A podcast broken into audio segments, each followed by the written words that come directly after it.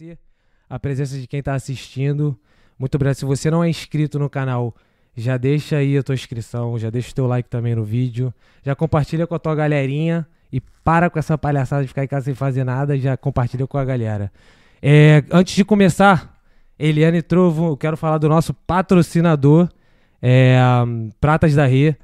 É uma, é, uma, é uma loja virtual que vende prata, obviamente, o nome é Pratas da Rê, Prata 925. Para quem não sabe o que é Prata 925, que o Brenner não sabia, eu tive que explicar para ele. Você sabe o que é Prata 925, Eliane? Eu sei que prata tem um número 925. É. Eu acho que eu já aprendi, mas eu não lembro. Então, Prata 925, eu também não sabia, eu pesquisei no Google antes de falar. Prata 925 é uma prata que tem 92,5% de prata pura e o resto é met- são metais diversos. Então, Pratas da Rê vende pulseira, é, cordãozinho, qualquer tipo de joia que você queira em prata. Então, o Dia das Mães está aí. Nada melhor do que presentear a sua mãe e você ganha 10% de desconto até amanhã se você se inscrever no canal do Sem Causada e mandar lá a mensagem Sem Causada Podcast pro Pratas da Rê. Então acessa lá, arroba Pratas da Rê e é isso aí no Instagram, beleza? Valeu, vamos voltar aqui com Eliane Trovo, do Boteco Brasil. Gostaria de te agradecer primeiramente por, por ter tomado tempo. Eu sei que você estava trabalhando, estava lá na pegada. Ela separou um tempo para falar com a gente e eu queria te agradecer muito por isso. Obrigada, obrigada pelo convite. De nada. É. Então, Eliana, vamos começar falando um pouco sobre você, sobre a sua vida. Não é uma entrevista, a galera pensa que é uma entrevista, não é uma entrevista. Eu vou, eu vou- é óbvio que eu vou fazer mais perguntas? Mas você, o que você tiver que perguntar, não liga para as minhas merdas que eu vou falar, Alright. tá bom? Eliane, de onde você é? São Paulo? Você me falou que era de São Paulo. Sim, eu nasci na Moca e praticamente cresci em Guarulhos. Cresceu em Guarulhos e você sempre viveu lá ou você era de outro lugar do Brasil? Sempre, sempre. Com seis anos e. Não, então de onde você nasceu? Na Moca. Na Moca. Uhum. É, eu não conheço, eu não conheço São Paulo. É São Paulo. Mas Moca é porque eu sei que o centro de São Paulo é aqui, Moca é pra onde? Moca Pro seria norte? O, o é, este de São Paulo. Ah, o quê? Deixa eu falar em português aqui, leste. Aí, tá vendo? É, é moleque, é inglês e Leste. português. Tá, tá, o leste. Mas não é considerado interior. Não, não, não, não. Não. É São Paulo. É São Paulo. São Paulo mesmo. É porque São Paulo é muito grande. É, é, é. E aí você foi com seis anos pra Guarulhos. Para Guarulhos, que Guarulhos é um município do lado de São Paulo, né? Entendi. E foi onde eu cresci. Com a sua família, com seus pais e tudo mais. Tua família é grande? É, minha mãe, meu, era meu padrasto, né? Que faleceu há dois anos, e dois irmãos. Ah, é? Então, eu não tenho irmã, só tenho irmãos. Só tem irmãos? Um mais novo, um mais velho. A pequ- como era a pequena Eliane na sua infância? Você já, tipo, já sonhava em morar fora? Você já sonhava em ser empresário? Ou você... Não, era só uma menina simples, pro colégio e tal. Como é que era a Eliane? Eu. Eu, eu sempre fui uma mini empresária, sempre. Desde, Ah, é? desde os meus, sei lá, acho que eu tinha. nove. Cada estado tem um nome, Juju, gelinho, aquele suquinho que você põe no saquinho. e Ah, a a gente chama isso no Rio de sacolé. sacolé. Como é que vocês chamam no São Paulo? Juju Juju. ou gelinho? Ju- Ah, gelinho, eu já ouvi. É, Juju não sabia não, é nova. É. Aí você vendia isso quantos Eu- eu- anos? Ah, eu devia ter uns 9, 10 anos. Eu e meu irmão em casa, a gente fazia. Caraca, já- Fazia vários saquinhos, colocava no Mas era, por- era mais por necessidade ou era mais por... Por fã, por fã? fazer, e é lógico, ganhávamos trocar. Era tão pouquinho, é tão baratinho aqui. Pô, mas eu com 9 anos de idade eu tava comendo cocô na rua. Eu não tava nem pensando em. Pô, mas aí você já vendia isso É, com a teu irmão? gente- É,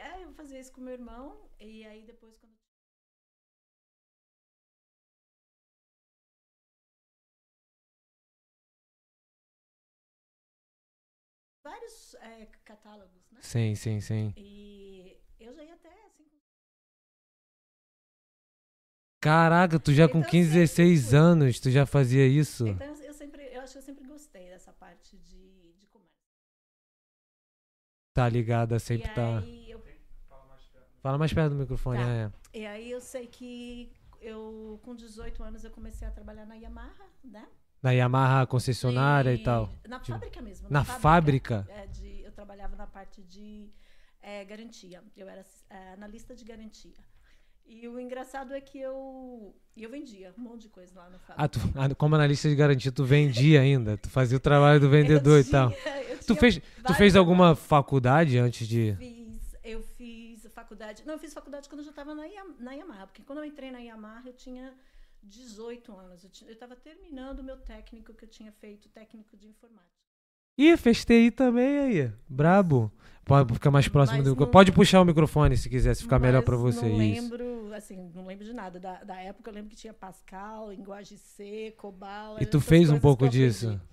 Pô, cara, eu vou te falar que ainda não é que seja muito utilizado ainda, mas a lógica é a mesma. Que legal isso que você fez, mas você utilizou esse conhecimento pra depois você prosseguir ou você mudou? Pelo que eu vi, você mudou, né? Pra garantia lá e É, ficou. Na verdade, eu nunca acabei fazendo nenhum estágio. Eu terminei o meu colégio, né? E eu terminei, eu tava já. É, eu tava, eu tava fazendo colégio quando eu comecei a trabalhar na Yamaha. Tu fez aquele ensino médio técnico? É, o ensino médio ah, técnico. então já saiu com o diploma técnico É, junto com o ensino médio, verdade- mas já. É, mas na verdade eu nunca, eu nunca usei, porque lá na, na Yamaha a gente usava pouco o computador, mas não na parte de programação, né? Eu É, fazia os era mais lançamentos. trabalhar mesmo, uso Hum. de trabalho normal, mas não É. era com foco de informática. Mas o interessante é que lá, e a empresa era grande, acho que nós éramos em 600 funcionários. Caraca. Era bem grande. Eu trabalhava num salão assim enorme, era vários escritórios. Era o departamento de vendas, o departamento de assistência técnica, de engenharia. E eu sei que e a gente no banheiro, as meninas tinham os armarinhos, né? Eu tinha Pô, era vários. gigante, eu acho que então, eu tinha né? cinco armários e eu vendia de tudo. Tu tinha cinco armários só pra você. A empresa sabia disso, Eliane? Eu acho que sim. Ah, todo mundo via, né? Então era interessante. Eu vendia, eu tinha natura, eu tinha roupa, eu tinha bijuteria. Tu vendia tudo pros funcionários lá E dentro. os funcionários eram. Era aniversário de alguém, ele já sabia. Ele ia numa, eu ia no banheiro. Caraca, tu já tava abrindo a tua empresa dentro da Yamaha. Caraca, Eu pô, mas tinha- isso é interessante, tinha porque tu já tinha esse feeling, então. Então, é, é engraçado, né? Tipo, já vem naturalmente. Então, eu, eu lembro que era muito engraçado. Eu. Tudo. Se, às vezes tava, tava calor e daqui a pouco esfriava, o pessoal, pô, ele ia lá, eu tinha. Eu ia pra. Tu vendia casaco, eu ia pro interior comprar roupa, é, blusas de lã, eu vendia roupa de lã, daí tinha roupa. Caraca, cara. Então tu já tinha essa parada e não era nem realmente por necessidade, era mais porque você gostava daquilo. O dinheiro ajudava sempre. Não, né? claro, claro. é Óbvio, mas tipo assim, você já tinha, gostava daquele, Eu daquela coisa de sempre- desafio e tudo mais. É. Porque tem esse lance, né, cara, de empresário também, obviamente, por causa do dinheiro, mas também tem um lance do desafio, de você sempre se manter na dinâmica, né? É, eu acho que ser empresário só por causa do dinheiro é complicado, porque eu. Às vezes você ganha muito mais fazendo outras coisas. Hoje, o tanto de horas que eu trabalho no boteco, se eu tivesse. Aqui eu acabei me formando depois na área de. Eu fui a mental health work, fiz psicologia. É, provavelmente eu que estaria ganhando mais, porque você trabalha loucas horas. Né? Sim, mas você tem que fazer também parte mas porque você gosta também é, de fazer. cê- cê- é uma coisa que você. Porque é uma vida também diferenciada, não é uma vida, assim, é não é uma vida normal, né, Diego? Que você trabalha de 5 às, de, de, de 9 às 5 É. e aí acabou e vai pra casa. Não, Não. é assim, né? Não. Então você tem que gostar daquela dinâmica também. Naquela correria do dia a dia que você está em casa, você está fazendo alguma coisa, mas também você tem a, a liberdade de, às vezes, no meio do dia você quer sair, quer fazer outra coisa, você não tem que ir lá pro seu chefe. O chefe, eu preciso, tem um doctor Tem, appointment. tem os seus prós e Tem tem os seus contras, né? vida, é, né? Exatamente. Mas lá na Yamaha, cara, isso aí é muito interessante. tu vendia lá o bagulho e aí lá na Yamaha você ficou quanto tempo? Na Yamaha eu fiquei sete anos. Cara, tu ficou mó tempão lá. É, sete anos. Mas tu gostava de trabalhar lá? Sim, eu gostava, mas o meu sonho sempre foi de morar fora, né? Ah, tu sempre teve esse Sempre sonho? quis, eu sempre quis. E, e condição financeira a gente não tinha, né? Porque Sim. minha mãe, a minha mãe que praticamente criou a gente, e- então eu lembro até que quando eu, eu tinha uns 14, 15 anos, existia aquele programa do Silvio Santos, Sei, a o- Porta da Esperança. Ah, eu sei que a galera ia pra um lugar, aí. Não era isso? Que a galera ia pra um lugar lá, eu não então, sei. você, você escrevia com o seu desejo, né, o que você gostaria, não, é, e é ele tentava achar alguém que ia, e daí você- ele conversava com você e ele abria a porta. Se tivesse a pessoa que fosse patrocinar o seu desejo, Ah, teria a é, pessoa entendi. lá. E o meu sonho era vir estudar. Eu, eu sempre sonhei na Austrália, não sei porquê. Nunca pensei Ah, no acho- Canadá. Canadá nunca. Cara, eu acho que isso, eu acho que esse é um sonho de todo brasileiro, cara. É. Porque a Austrália é muito parecido, né? O É. clima, dizem, né? Eu também nunca fui pra lá. E eu acho que para mim eu tinha, eu lembro que eu lia muito aquelas revistinhas é, Pratineide Carícia, e eu lembro que eu li uma reportagem dessa menina brasileira que foi para lá, o curso que ela fez, e parecia assim, uau, Uma né? coisa de outro mundo. Que fica, coisa. é. E eu sei que eu escrevi várias cartas, né? Só que eu nunca fui sorteada, nunca fui chamada. Pô, achei que tu ia vir com a história tipo, Vitor, aí teve um dia que eu fui sorteado. Eu falei, caraca, já falou com o Silvio Santos, já apertou. Mas eu já fui no Silvio Santos, já Tu já foi no Silvio Santos? já ganhei uma bicicleta. Tá falando sério? Verdade. Cara, daqui a pouco a gente fala disso. Caraca, mano. Eu sempre então, mas olha só, vem pra cá, vem pra você. É. É, Caraca, cara, que doideira. Mas aí fala, aí você tinha esse sonho de Então, daí eu tinha esse sonho de, de, de morar fora e estava trabalhando na Yamaha. E o meu gerente, até hoje a gente ainda conversa, e ele sempre me dava maior força. Então, quando eu estava terminando a faculdade, eu já estava trabalhando acho que 7, 8 anos, então eu já tinha meu fundo de garantia. Então ele foi, ele me demitiu para eu poder Pra você pegar isso. rescisão e tudo mais. E foi. Então, nessa época. E eu lembro que foi bem na Você tinha época. quantos anos nessa Eu tava época? com 24, 25. Ah, novinha, novinha, sim. Já Caraca. tô velhinha, já tô aqui. mas- é, Não. Tá Eu tinha- nada! Pô, aí. aí. Aí você pegou esse, essa rescisão, esse dinheiro, aí picou a mula? Então, eu peguei isso e falei, agora vou aproveitar para ir pro Brasil. E eu lembro que aí eu até eu até falo que parece assim que eles estavam me assistindo, porque quando eu eu apliquei pro meu pro meu passaporte, né? Peguei o passaporte, o visto. Quando eu peguei o visto Pra canadense, Austra... Ah, pro Canadá. Ah, ah, é, porque daí não, não fui para para Austrália. Como é que quando, tipo, você mudou por causa de alguém ou você. Ah, sim, eu mudei por causa de alguém. Outra história do lado. Então, eu comecei a olhar a Austrália, a Austrália, só que na época eu namorava um rapaz que ele trabalhava para a ACM, né? A YMCA aqui. Ah, tá. E nessa época eles estavam com uma, com uma conexão com a, a ACM daqui de Vancouver. Então, Vancouver estava, acho que estava abrindo uma escola de inglês ou estava só promovendo lá no Brasil. Então, um dos nossos amigos, eh, a trabalho, veio para Vancouver para fazer esse curso. E, e esse era o ano que eu estava preparando, já olhando tudo para onde eu ia. E aí meu amigo veio com várias fotos de Vancouver, falando tão bem de Vancouver. Então eu sei que foi bem assim, ó, última hora. Eu já estava vendo escolas na Austrália, tudo. E como é, meu namorado trabalhava nessa empresa, eu conhecia a pessoa que estava sendo contato, né? Então foi mais, foi mais fácil. E aí eu acabei aplicando. Então tu vir comprou a ideia Canadá. vir do Canadá. Sim, Entendi. aí eu, eu ia vir para o Canadá como full time, né? Daí eu, eu já fiz minhas contas, eu ia ficar quatro meses, ia pagar a escola, homestay, a passagem. Naquela época podia trabalhar também, né? Quando tivesse faz- fazendo inglês. ou não podia? Não, podia. na época não podia. Ou eu também não sei, eu só sei que eu não tinha ideia nenhuma de trabalhar. Eu tava Entendi. assim, eu, vim, eu tinha dinheiro, pra ficar suficiente. sem, pra- né? só pra estudar. Só para estudar. Paguei, eu lembro na época, o homestay e né, não, tinha nem pago. Tava tudo ali acertadinho, consegui o visto, então agora vou começar a pagar as coisas. O dólar começou a disparar. E foi aquela disparada que eu, tipo, perdi a metade do meu dinheiro em, tipo... Caraca, que... E era, 10 e, era, e era o teu dinheiro daquela rescisão, aquele dinheiro suado dinheiro. de sete anos. Então, eu sei que aí começou a ficar, né? E, e na época, esse, o meu namorado, ele estava me dando uma força para vir. Teve uma hora que até ele chegou, ele falou, Eliane, tá, realmente, está ficando meio complicado, porque a passagem, eu lembro que a minha passagem ia custar 1.200, o que seria um preço hoje? Eu acho que era 1.200, 1.500 dólares. O que, na época, eu acho que o dólar estava, se eu não me engano, 1,8, 1, po- daqui a pouco o dólar já estava 2, 3, Aí, sabe? naquela época era dinheiro pra caramba. É muita grana. É, é, é. E aí eu já estava meio que decidindo que eu ia. Já estava quase desistindo da minha, da minha passagem, da Pô, minha viagem. devia estar muito triste, né? Super triste. E aquele dia ia ser a minha colação de grau da faculdade, que eu me formei. Eu, eu me formei em Relações Públicas na Casper Libero, Ah, no Brasil, tá. em São Paulo. E aí, naquele dia, eu sentei do lado de um. Engraçado, né? Porque eu fiz quatro anos de faculdade com esse rapaz e eu nem sabia o que, que ele fazia. Tu nem falava com ele. É, a gente quase nunca se falava. E naquele dia calhou de a gente sentar do lado e começar a conversar. E ele trabalhava numa agência de turismo para estudantes. Caraca. E ele me conseguiu um deal assim, menos a metade do preço da passagem. Caraca, o universo literalmente cooperou pra tu sair. né? Caraca.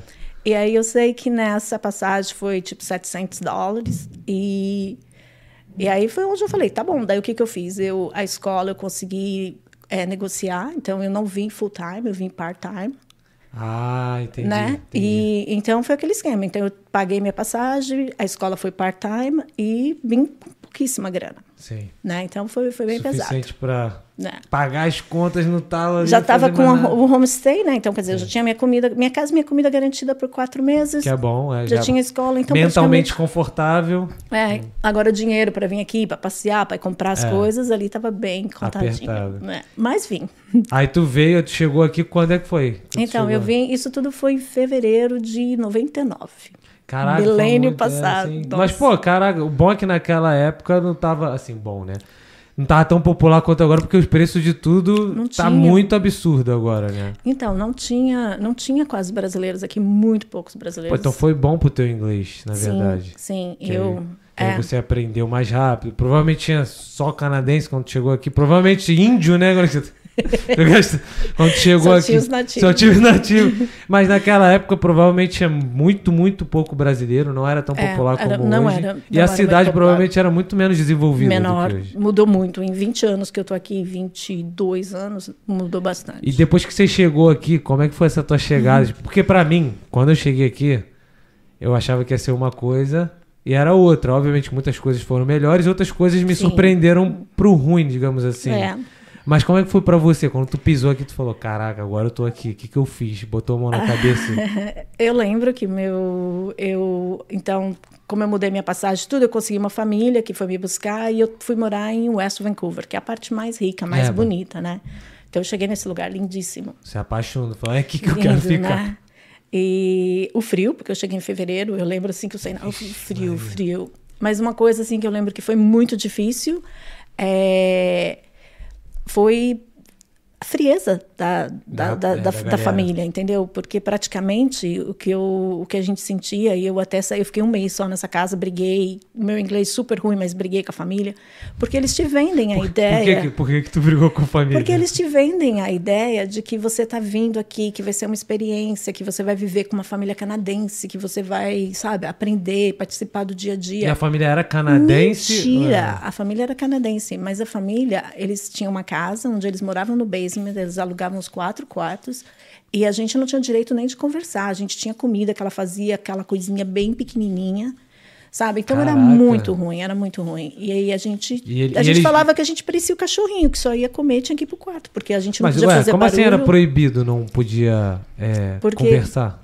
Eles tinham criança pequenas, falavam que ia fazer barulho. Ah, não, vocês não podiam conversar lá em cima entre vocês. É, é. Então era tudo muito controlado, sabe? E você via que eles estavam ali só. Pra Só business. queriam o dinheiro. Só pra Só, business. só o dinheiro. E aí, obviamente, quando você sai de lá do Brasil, você tá com uma ideia de experiência, que tu vai Então, fazer parte de uma família. É, e tal. aí você chega e logo, acho que o primeiro final de semana, é, tinha um aniversário de criança, uma- ela me chamou, eu fui, e sabe, mas ninguém, e aí é como assim, né, aqui é potluck, cada um leva sua, suas coisas, sua bebida, eu não sabia, ela não me falou nada, então eu não levei nada, ninguém me ofereceu uma bebida, eu fiquei, eu lembro saindo, Caraca, é indo muito chorar lá doido, fora, eu cara. comecei a chorar. Porque tu eu não falei, tava gente, acostumado, não era parte da nossa cultura. Não ser é, assim. sabe? E não Você chega em qualquer lugar, as pessoas vão te. Você quer uma bebida, quer alguma coisa aqui? Não. É, que era o Não- natural, é o natural do Como brasileiro. era festa para criança, a bebida era só para as crianças, eu não sei. Eu só lembro que foi uma sensação muito ruim. Eu lembro que eu saí, eu falei, eu não gosto daqui, eu não Tu- quero ficar aqui. Tu se- Isso, isso afasta um pouco, né? Na hora ali você tem essa, esse choque você fala, caraca, era uma coisa totalmente diferente do que eu imaginava, né? Então, e aí eu outra essa vez que foi foi a briga foi a gente um sábado eu saí de manhã, eu tomei banho e saí para ir passear no Stanley Park, que eu não tinha ido ainda. E aí passei, choveu aquele dia muito, tava frio, chovendo. Daí eu cheguei em casa, eu fui tomar outro banho, eu tava Sim, molhada. Claro. Quando eu saí do banho, a mulher estava na porta. E ela falou: Você não pode tomar dois banhos no dia. Aqui é um banho só, eletricidade é muito cara e tem que, Que ser rápido. isso? E eu lembro que eu tremia de raiva e eu tentando falar para ela: né, que vocês vendem isso, é falso, é mentira. Eu, é, Aí, foi aí quando- você falou isso na cara, tentando falar isso pra ela, e ela, obviamente, retrucando, e É. aí começou uma briga. Daí, tudo bem, passou. E aí a coisa piorou depois quando, sei lá, se foi no- domingo seguinte ou logo. Eu só sei que logo teve um dia que ela deixou para mim, pra, tava eu e uma colombiana na casa. Ela deixou essas coisinhas que você compra na loja de um dólar, esse macarrãozinho de, sim. De latinha. De latinha. Né? Então tinha um macarrão de latinha, tinha um de é, sopa de tomate Uhum. e tinha um de apple sauce. Sim. Aquele era o nosso almoço. Que isso, e cara. era para dividir. E, e, e, e paga-se caro pela homestay, Na né? época, eu lembro que... Eu, eu, não lembro se era 700 ou 800. Então era bastante Caraca, grana. pra ela, pô, botar... Porque botar um bagulho desse de um dólar pra almoçar, pô, ela tava tendo muito lucro ali. Então, e aí quando a gente. E fruta era só banana, daí tinha, e aí tinha a fruteira da filha dela, do outro filho, E que era outras coisas, né? Então foi, foi uma experiência muito ruim pra mim quando eu Sim. entrei. A minha primeira.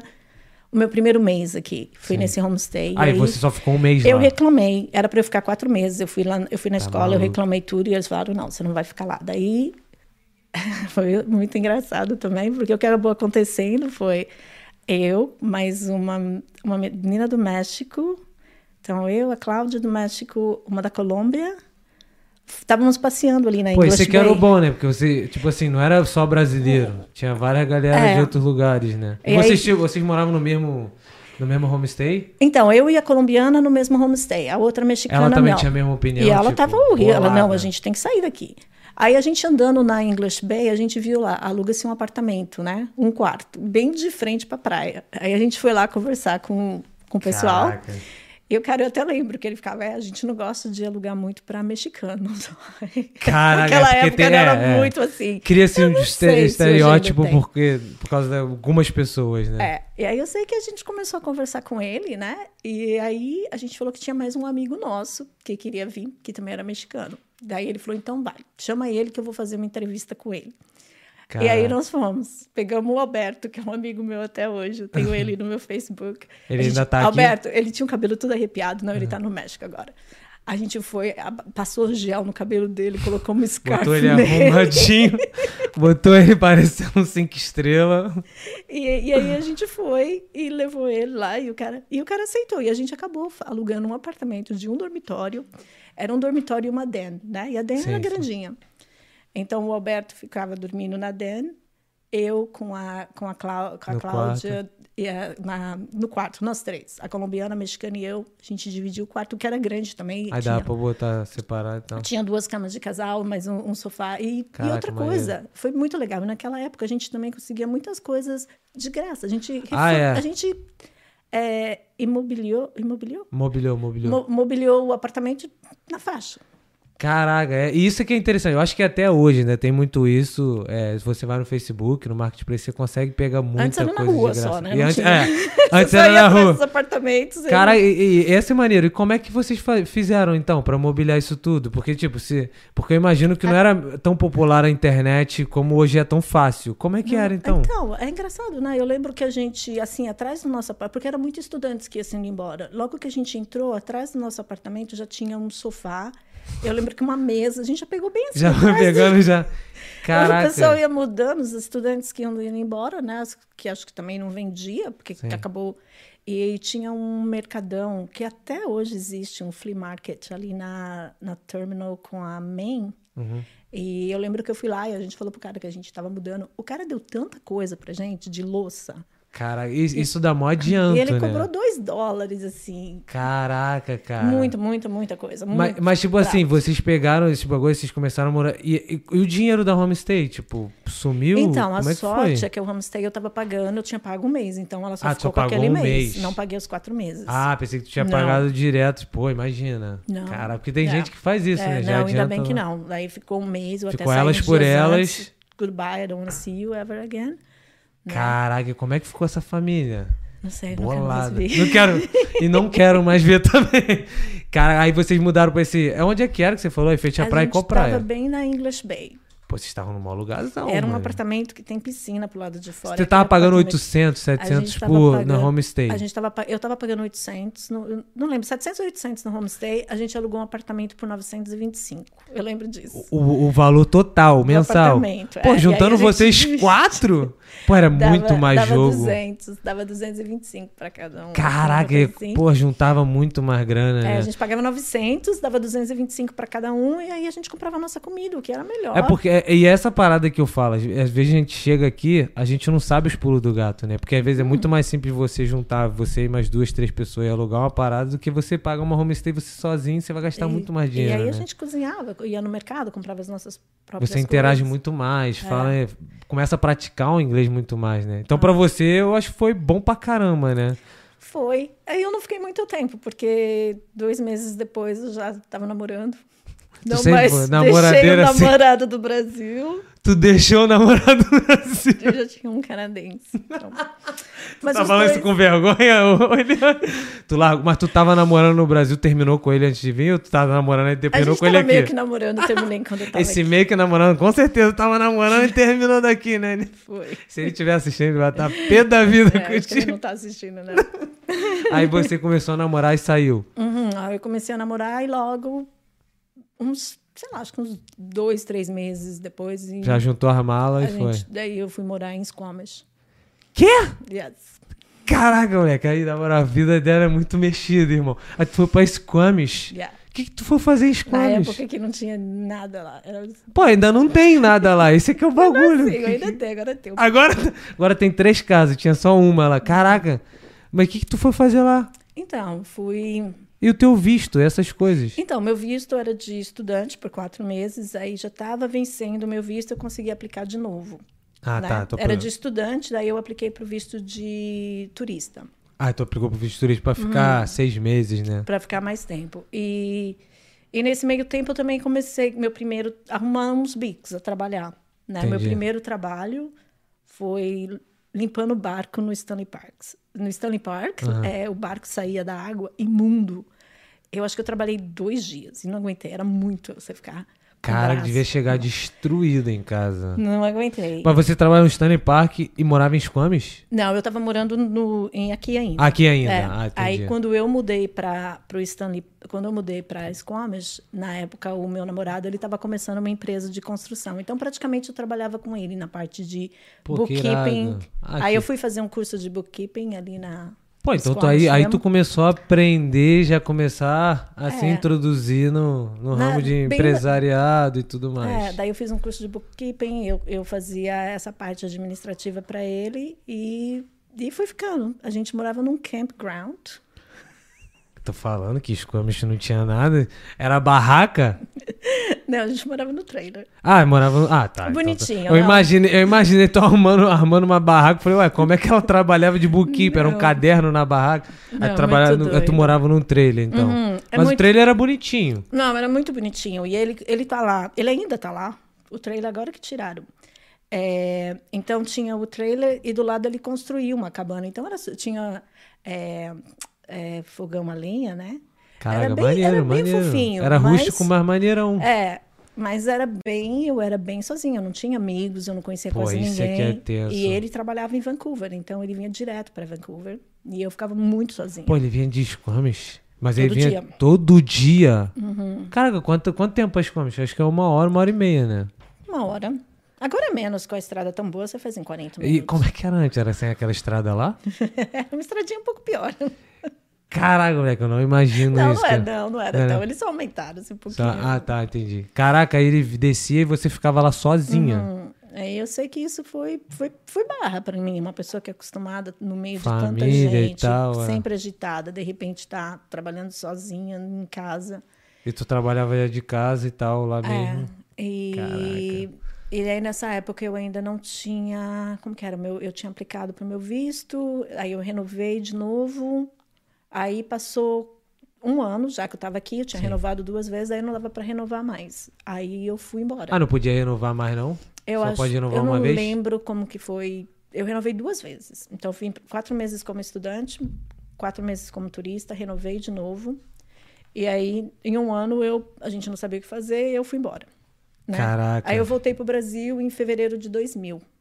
Pô, e tu tava com namorando ainda Tava namorando mais. aqui. Caraca. É, e a gente meio sem saber o que fazer, né? Aí eu voltei pro Brasil e. Aí arrumou um namorado lá. Aí voltei com o namorado antigo. Caraca, moleque, na moral, sério, eu, eu, eu acredito, voltou? Ah, tá. Ele tá casado hoje, com Ah, uma ele das tá minhas casado melhores hoje. amigas. Sério? É. Caraca. É, anyhow.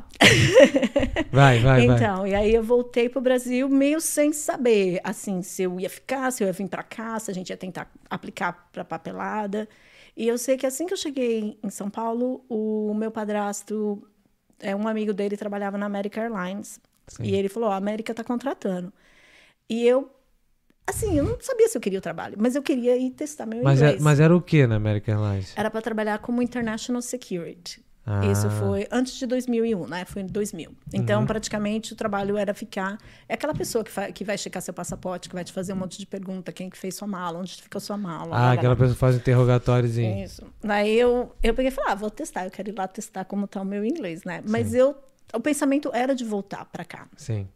Né? E aí eu cheguei, fui fazer a entrevista e, e eu lembro que a, a gerente na época, super gente boa, e eu falei para ela, cheguei a semana passada do Canadá, ela se encantou, Caralho, e aí a gente maneiro. começou a Ah, conversar. mas a gerente era brasileira? Brasileira, é, lá em São Paulo, né, Lá em Guarulhos. E aí a gente começou a conversar e aí ela, ela falou assim, você tá contratada, semana que vem você vai para Dallas cara? por duas semanas, sério. E eu, Tu nem esperava. eu não esperava, porque eu não queria vaga, né? Caraca, que doideira. Tudo tava corroborando. Não fica no Brasil, não fica eu, no Brasil. Daí eu peguei, voltei para casa, liguei pro meu namorado aqui e falei, olha, eles vão me, eu, eu consegui esse trabalho. E ele fez um drama. Ele, não, Eliane, se você pegar, a gente nunca mais se, vai se ver. Não aceita, vamos viajar. E aí eu falei, tá bom. Então amanhã cedinho eu ligo lá na American Airlines e cancelo, falo que não deu certo Caraca. né? Aí no de manhã, né, no dia seguinte de manhã, antes de eu ligar, é, um dos concessionários da Yamaha, que acabou ficando muito meu amigo, me ligou. E eu contei para ele, eu falei, ah, consegui esse emprego na América. Ele falou, você é louca, pega esse emprego, é uma oportunidade que você vai ter, não faz isso, caraca. pega, não faz... Conclusão, aceitei o emprego, Chutou, botou a mão na cara do namorado, pegou o emprego. mas acabou, É, não, acabou sendo legal, porque eu vinha para cá vê-lo no meu... Ah, e no gente- final das contas, tipo assim, você falava pra ele, tá vendo? Se eu não tivesse Então, pego, né? Então, e acabou que eu comecei a trabalhar lá e pegava meus dias de folgas e era uma mordomia na época. Eu pagava, tipo, nem 100 dólares, eu viajava só primeira classe para vir. Tá de sacanagem. É, antes dos benefícios da América. Mas você, tem você era alocada no Brasil. No Brasil, é. Entendi. Mas os Cara, benefícios maravilhosos. Aí foi ótimo, eu viajava, ele foi pro Brasil. Baratinho Então, também. É. Então, isso eu fiquei um Caraca. ano trabalhando na American Airlines e, né, Por que, pra que saiu de lá? Porque aí ele foi pro Brasil e meio que propôs. Tipo, o que, que a gente vai fazer da vida, não sei o quê. É, chega uma hora que também fica É. abertão, né? Tipo, e aí, vamos ficar nessa. Na verdade, a gente terminou. Eu deixei ele no aeroporto, falei que nunca mais queria ver ele na vida. quando ele foi pro Brasil, porque a viagem foi horrível. A viagem foi horrível. Como assim? Agora tu vai ter quando? Não, é muita coisa. É muito. Mas como é que foi por alto? Foi porque vocês Não, brigaram e A tal? gente brigou bastante, que eu acho que eu tava trabalhando bastante e ele. Ele não gostava. Ele é muito. Não sei, ele me criticava muito, eu não sei. Eu sei que no Brasil Não a nossa vibe não e tava tal. muito legal. E aí acabou que eu falei. E era, ia ser o casamento do meu irmão no dia seguinte. E ele tava para vir embora. E eu falei, fica mais um dia. Eu, sei, eu sabia que ele podia ficar. A passagem a gente marcava conforme, era aberta. Entendi. E ele, não, não, tenho que trabalhar, tenho que trabalhar. Eu falei, então vai. Eu lembro que a gente teve essa briga, eu deixei ele no aeroporto, eu falei, Não não, quero mais te te ver, quero não. mais ver, não quero mais te ver. Ele falou, agora sou eu que não quero mais te ver. Tá, Então, valeu. fui para casa. Tô em casa, dali a pouco, isso já era umas duas horas da manhã, porque o pessoal sabia que era meu namorado, o pessoal no aeroporto, todo mundo me conhecia, Sim, sabia sim, que era sim, meu namorado que tal. vindo, né? Aí a menina me ligou, Eliane, tem uma notícia boa para você. E o que que foi? Ela, o voo foi, o voo foi cancelado, o seu namorado tá aqui, né? E ele não falava português, estava lá. Caraca, tava na merda. Aí aqui. eu fui buscá-lo no aeroporto, né? E nessa daí, o dia seguinte, ele todo, vou ficar pro casamento, vou ficar pro casamento. Ficou pro casamento, o casamento foi lindo, ele foi tão romântico e um mês depois Pô, eu larguei tudo e vim embora pro Canadá. É, é, depois da briga sempre tem a reconciliação que é maravilhosa, né? Aí não, né? Não, né? Aí, Aí tu, vim. aí tu veio pra cá, largou tudo, veio pra cá. 2000, em março de 2001. Daí eu vim pra casar. Aí tu veio pra casar, aí casou com ele aqui. Casei com ele, nós casamos no meu aniversário, em julho de 2001. Aí foi quando você imigrou de vez. E aí foi. A papelada eu lembro que foi. Com... Eu, fiz, eu tentei fazer tudo sozinha, eu acho que isso até atrapalhou também, demorou mais. Eu lembro que demorou bastante meu, minha papelada. Eu lembro que eu preenchi tudo e a gente. Eu acabei me separando antes de sair a papelada.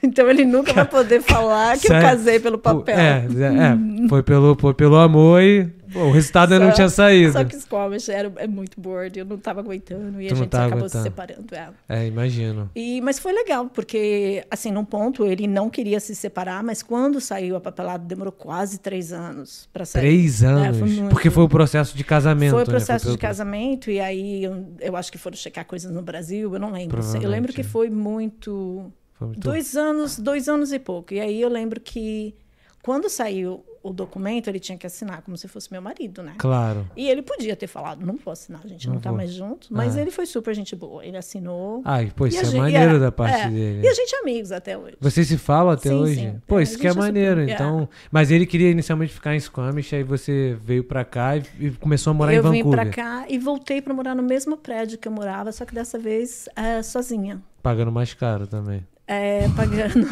Obviamente, sozinha já tava pagando mais. Mas, com certeza. Mas aí eu já estava trabalhando, já estava, né? Já tava É. E como é que é agora? Agora é a história principal que geral quer saber. E como é que surgiu essa ideia do Boteco Brasil, cara? Então, outra. Co- Como é que foi a. é, na verdade, quando que foi que surgiu essa Uhum. ideia? E como é que foi? Tipo assim, você resolveu abrir esse negócio? Quando que foi isso?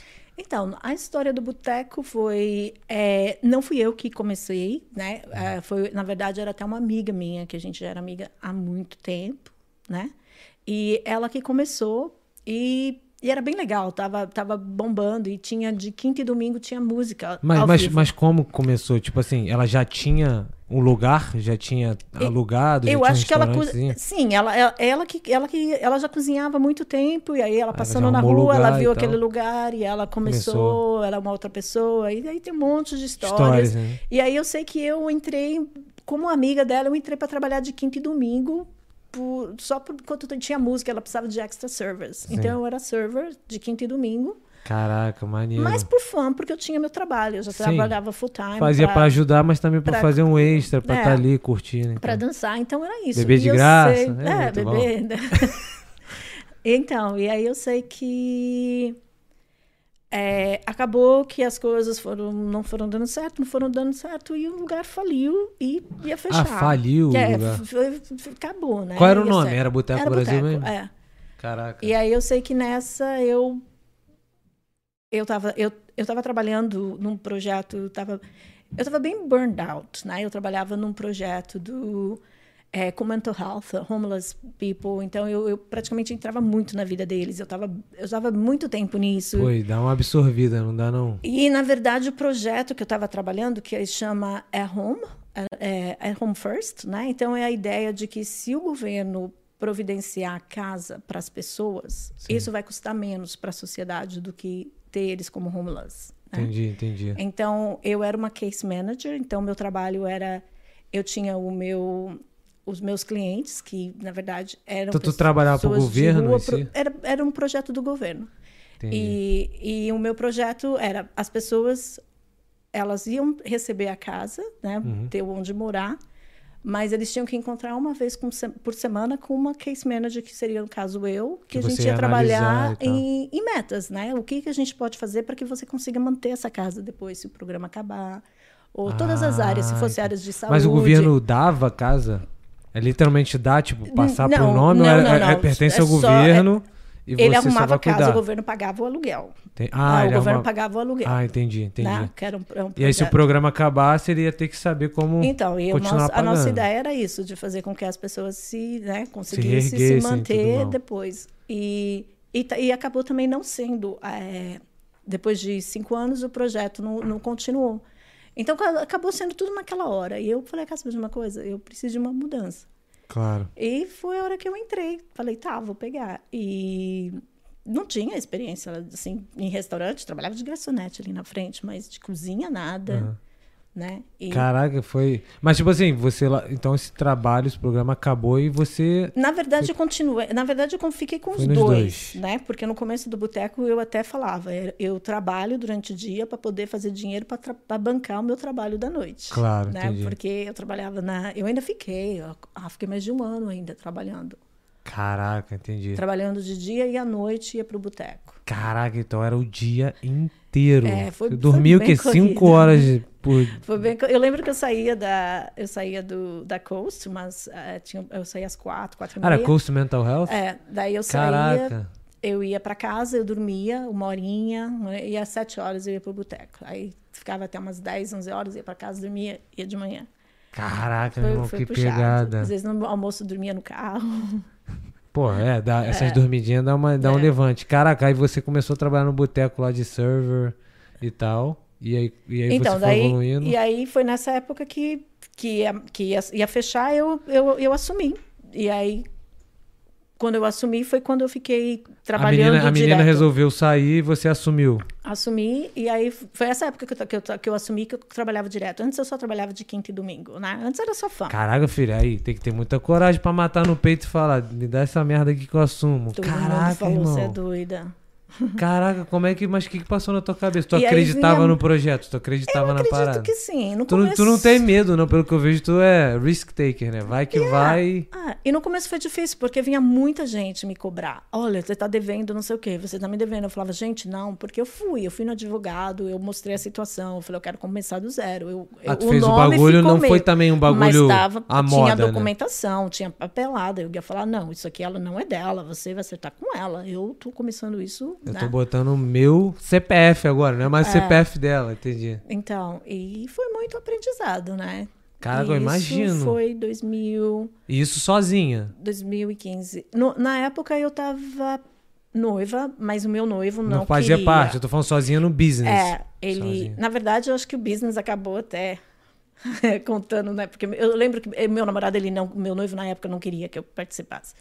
Caraca. E aí foi causou bastante estresse pra gente, porque pedia muito de mim e era muito difícil Sim. ter uma pessoa do seu lado que não quer participar. Ah, claro. Né? É, então... Tem que ter um. Tem...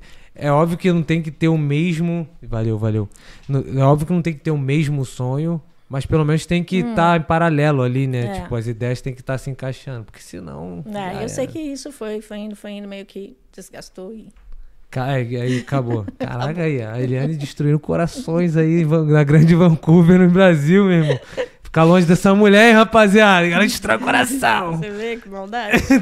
Mas aí tu, aí tu começou de vez o, o boteco?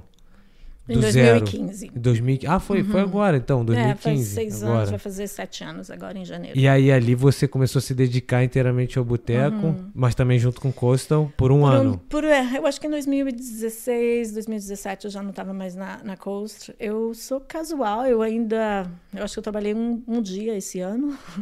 ah, é? É, é, é, é tipo casual. como se fosse contractor? Agora eu faço casual e, e praticamente eu não, te, não tenho mais tempo, né? E você é então, psicóloga aqui? Eu, eu me eu fiz o bacharelado. Eu não, não sou considerada psicóloga, porque aqui para ser psicóloga você teria que ter né, o A mestrado. Ah, tem que eu ter só um... fiz, é, eu só fiz o bacharelado tem que e ter entrei... mestrado para ser psicóloga? Sim, aqui? Você, aqui não pode psicólogo só com bacharelado, não. Pô. Uhum, é. Pô, então calma aí. Então a pessoa para ser uma psicóloga, ela realmente tem que tem. fazer o bacharel mais o mestrado. Sim, sim. Pô, chatão. É, é. O, o o bacharelado aqui não, não conta muito. Que nem para mim foi, eu, porque eu estava fazendo, eu entrei na curso mental health. Você entra mais como que nem mental health worker, ah. uh, service, so, uh, social service. Você começa e aí, mas se você quiser, para você poder falar, sou uma mesmo. psicóloga, você tem. Tem que fazer o mestrado. Sim, você tem que estudar Caraca, mais. Caraca, então tem que fazer tipo seis, seis aninhos aí, Sim. cinco, seis aninhos. É. Caraca, filho, é chão. mais, uhum. e aí, mas aí, aí então você ficou um ou dois aninhos ali trabalhando em paralelo. Fazendo os dois. Em 2017 tu... Aí agora tá só, só boteco e graças a Deus a gente tá assim sobrevivendo, mas é, é o meu. É, porque com tudo que tá acontecendo, é, como é que tá essa mudança? Tipo, caiu muito? Então. Ou não? Aumentou? É, olha, graças. Eu diria que tem uma parte do boteco que até aumentou. Eu acho que a gente, a gente tinha muito música ao vivo, tinha muita venda de bebidas ao final de semana. Então, quer dizer, em termos de. gosta de uma revenue, cana, né? né? Em termos de é, income, de uhum. dinheiro vindo, vendas, é, caiu. Mas em termos de. É, a gente está mais, muitas mais, muito mais pessoas conhecendo a gente. A gente está é, mais popular, bastante né? é, take-out, né? Uhum. Então, desde março do ano passado, a gente vai se adaptando. E teve muitas mudanças, né? Porque primeira vez que bateu isso, a gente está, vai fechar, o que vai acontecer? As vendas foram lá embaixo, 80%, as nossas vendas caíram no primeiro mês. Caraca. E eu lembro que. Eu... E como é que você fica mentalmente com esses bagulhos? Então, Tipo, eu fica- chorei a noite inteira, a primeira, a primeira Sério? vez, bem sem saber, falando vou ter que deixar, mandar todo mundo embora, que a gente estava com 13 funcionários, né? Caraca, Então, foi porque é triste, né? Que tem muito triste, e você não sabe o que vai acontecer. E, e aí eu sei o que aconteceu também. Aí o governo começou a entrar com os, os pacotes para dar uma ajuda, né? os business e tal. E, e para mim, para fazer ficar um pouquinho mais complicado, eu tinha. Eu era. Porque aqui você, você pode ser solo proprietorship ou incorporation. Então, Sim. geralmente, quando você está abrindo um business, você logo abre como solo proprietorship. É muito mais fácil. O business é você, né? Sim. E, e aí, depois de um tempo, quando sua empresa começa a crescer, e aí você vê que tá, tá, tá pegando mais um jeitinho, você tem as vantagens de você ser uma incorporation. Ah, entendi. Né? Mas qual é a diferença principal? a Tipo, diferença. Porque eu sei que tem um bagulho que, tipo, se der alguma ruim com a empresa, É. o governo vai atrás só da empresa, vai Se- atrás de você. Se, se você é um solo proprietorship, vamos supor, como eu era, se acontecer alguma coisa e alguém vir atrás de mim, se eu tiver uma casa, se eu tiver um Eles carro, o que eu tiver, eles vão pegar. Eu sou a empresa, Entendi. né? E em termos de taxas também, você paga taxas mais altas. Ah, é? Uma vez que você é uma incorporation, que você é uma empresa, você está separado. Então a casa é sua, E a empresa é a empresa. a empresa é a empresa, né? Pô, mas qual é a vantagem, então, de abrir essa solo? A solo proprietorship, eu acho que para começar é, é mais barato para você abrir. E é mais fácil para você fazer a parte de documentação. Eu fazia minhas coisas sozinha. Hoje em dia, eu Essa é- preciso essa- de uma assim, contadora. É, essa é a única parte que você vê de vantagem pra começar o business? Ou você, tipo... eu acho que para começar o business, é- só, não sei se você já tem um projeto, alguma coisa, você entraria em co- incorporation, porque geralmente se for uma, é, não sei, para mim foi mais fácil, é o mais simples, você Na vai hora foi o que- começando, Entendi. né? Entendeu? E você teve alguma... Se você teve alguma instrução, tipo, disso? Ou você foi aprendendo por você mesmo? e- Fui levando bastante soco na cara e, e calhou da gente ter, de, de eu ter virado incorporation em janeiro de 2020. Ah, foi agora, Foi então. agora. Quando o nosso essa coisa aconteceu, Uhum. que eu tentava aplicar para os projetos, para a ajuda do governo, o governo via, me via como uma empresa novinha, de só três meses. Ah, então a Entendeu? gente pode até falar quando a pandemia começou. Então, quando a Pra gente- pandemia. Quando a pandemia começou e eu tentava, que eu comecei a aplicar, porque o governo estava ajudando, então só foi mais um estresse, mas eu consegui depois provar, falar, não, essa empresa não é nova, a gente tem tudo isso. Porque para você conseguir uma ajuda do governo durante a pandemia, a sua empresa tempo. tinha que ter mais de um ano, você tinha que provar que a sua empresa, naquele mês, no ano passado, Ah, tinha, entendi. teve uma perda, que nem eu tive uma perda de 80% no meu primeiro mês. Só que eu não tinha nada para provar para o governo, Porque porque, a minha empresa era novinha. então. A minha empresa tinha, eu tinha aberto a empresa no mês passado. Entendi. né? Pro governo você tinha aberto a empresa no É. mês passado. Mas aí depois foi conversando, mostrando, não sei o quê. Mas eu sei que no começo foi muito estresse. Pô, imagino que você deve ter cara aqui agora. Será que eu vou ter que fechar as portas e tal? Isso pra você provavelmente não era só uma questão de preocupação com a galera que trabalhava lá, mas era uma frustração sua também. Por É. tudo que você já tinha construído, imagino. é, Se você olha pra trás e fala, olhar, não caraca. quero, não quero que feche. Porque eu imagino que deve ser o teu bebê, né? O Boteco Sim, Brasil é o teu sim. bebê ali. É você... o meu bebê. E aí, e aí, cara, com esses projetos do governo, você- eles te ajudaram, eles, né? O Sim, governo te ajudou bastante sim. nesse o, ponto. O governo, aqui eu posso falar, aj- ajuda, sim. Eles ajudaram com a folha de pagamento, então eu pude contratar todo mundo de volta. Né? Caraca, sério? Que É, maneiro. por uns dois, deixa eu ver, uns dois, três meses, a gente ficou só em três pessoas. A gente só abria sexta, sábado e domingo fazendo entregas, né? Porque a gente não podia abrir o restaurante ainda. Sim. E as pessoas, todo mundo ficou em casa recebendo o SERP. Uhum. E aí, logo em junho, quando o governo falou pode abrir as portas, aí Voltou pude chamar todo de novo. mundo. E mesmo não conseguindo as vendas, porque, lógico, a gente não abriu, o pessoal não queria vir. É, exato. A gente não tinha mais música ao vivo, a gente não tinha. Mas mesmo assim eu consegui manter todo mundo, não precisei mandar ninguém embora, porque o governo ajudava com uma folha de pagamento. Ah, o governo ajudou com a folha de Uhum. pagamento. Ele ajudava, tipo, pagando 100% ou ele... Não, foi Não. parcial. Então, no comecinho era era 75% da sua folha de pagamento. Caraca, isso é uma ajuda Uhum. Poxa, excelente, é muito, é cara. muito, é Pô, muito. e aí motivava vocês a Lógico. continuar tra- Então, trabalhando. E a gente foi. E, e nisso a gente foi se adaptando, né? A gente é, colocou nossa lojinha online, já que a gente não tinha ah, mais. você não tinha uma loja online antes? Não, a gente não vendia Forçou, nada né, agora com Então, essa pan- É isso- que eu falo, né? coisas As coisas boas, são né? interessantes, né? Como eu sempre quis ter o mercadinho do boteco, né? Sempre quis Sim. ter, mas a gente sempre tava tão busy, aquele monte de mesa, sim, música sim. ao vivo, então nunca dava. Então agora com o espaço a gente pôs umas shelves, né? Um- Sim. lá e a gente tem Vocês os produtos para os vender. É, Então você vende produto brasileiro lá também. Ó, é. já fica pra galera que quer comprar os produtos brasileiros, então. já vai lá, né? E é online? A, a gente tem, tem a lojinha online no boteco.ca e a gente também tem, se você for lá na loja, chimarrão, chamate, Pode chegar lá e. bolacha.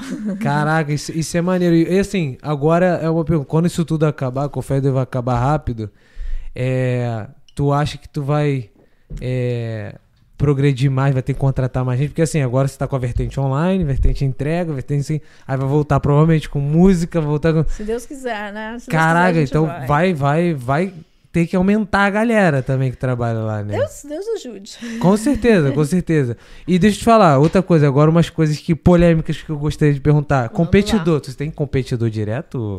Ah, a gente tem bastante coisas que você está abrindo, né? Eu sei que, então, vamos supor, de comida brasileira, quem tem sempre teve o Rio, o que É, se você quiser, não Eu- precisa fa- falar o nome pra não fazer merchan deles. É, tá mas bom, então não vou falar. É. Então tem. Tô te ajudando, falei. tá vendo? né?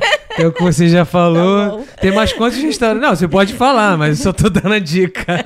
Mas, cara, tem mais quantos restaurantes brasileiros, assim, que Deixa você eu sabe? ver, que eu sei agora, então, a churrascaria, porque o que eu digo que nem é o nosso concorrente, que é bem diferente, o público deles é bem churrascaria, eu vejo que são mais Uhum. Ah, eu acho que eu sei quem pra, é. Não vou falar o seu turista. nome. Eu, eu já falei. Ah, é esse?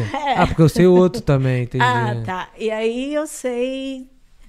É, eu sei mais três. E, e Então, como é, tá e lá. como é que é? Você conhece essas, essas pessoas? Então, é, um ia sempre no boteco, eu conheço, e na verdade eu quero. É, é falta de tempo mesmo, sabe? Não, não vejo assim, oh meu God, é meu inimigo. Não, não, não. sei, sei, sei. Eu, eu quero ir lá, eu sempre falo, eu vou, eu vou, e eu não, não me apareci ainda. Eu tô perguntando de, de zoação, mas tipo, vocês têm. Porque assim, tem, É. tem gente que tem uma personalidade mais já rinha, né? O Brenner sempre fala: se surgir alguém com podcast, meu irmão, eu vou pegar na rua, vou arrebentar, vou meter a puta. Ai, Tô zoando, tô zoando, tô zoando.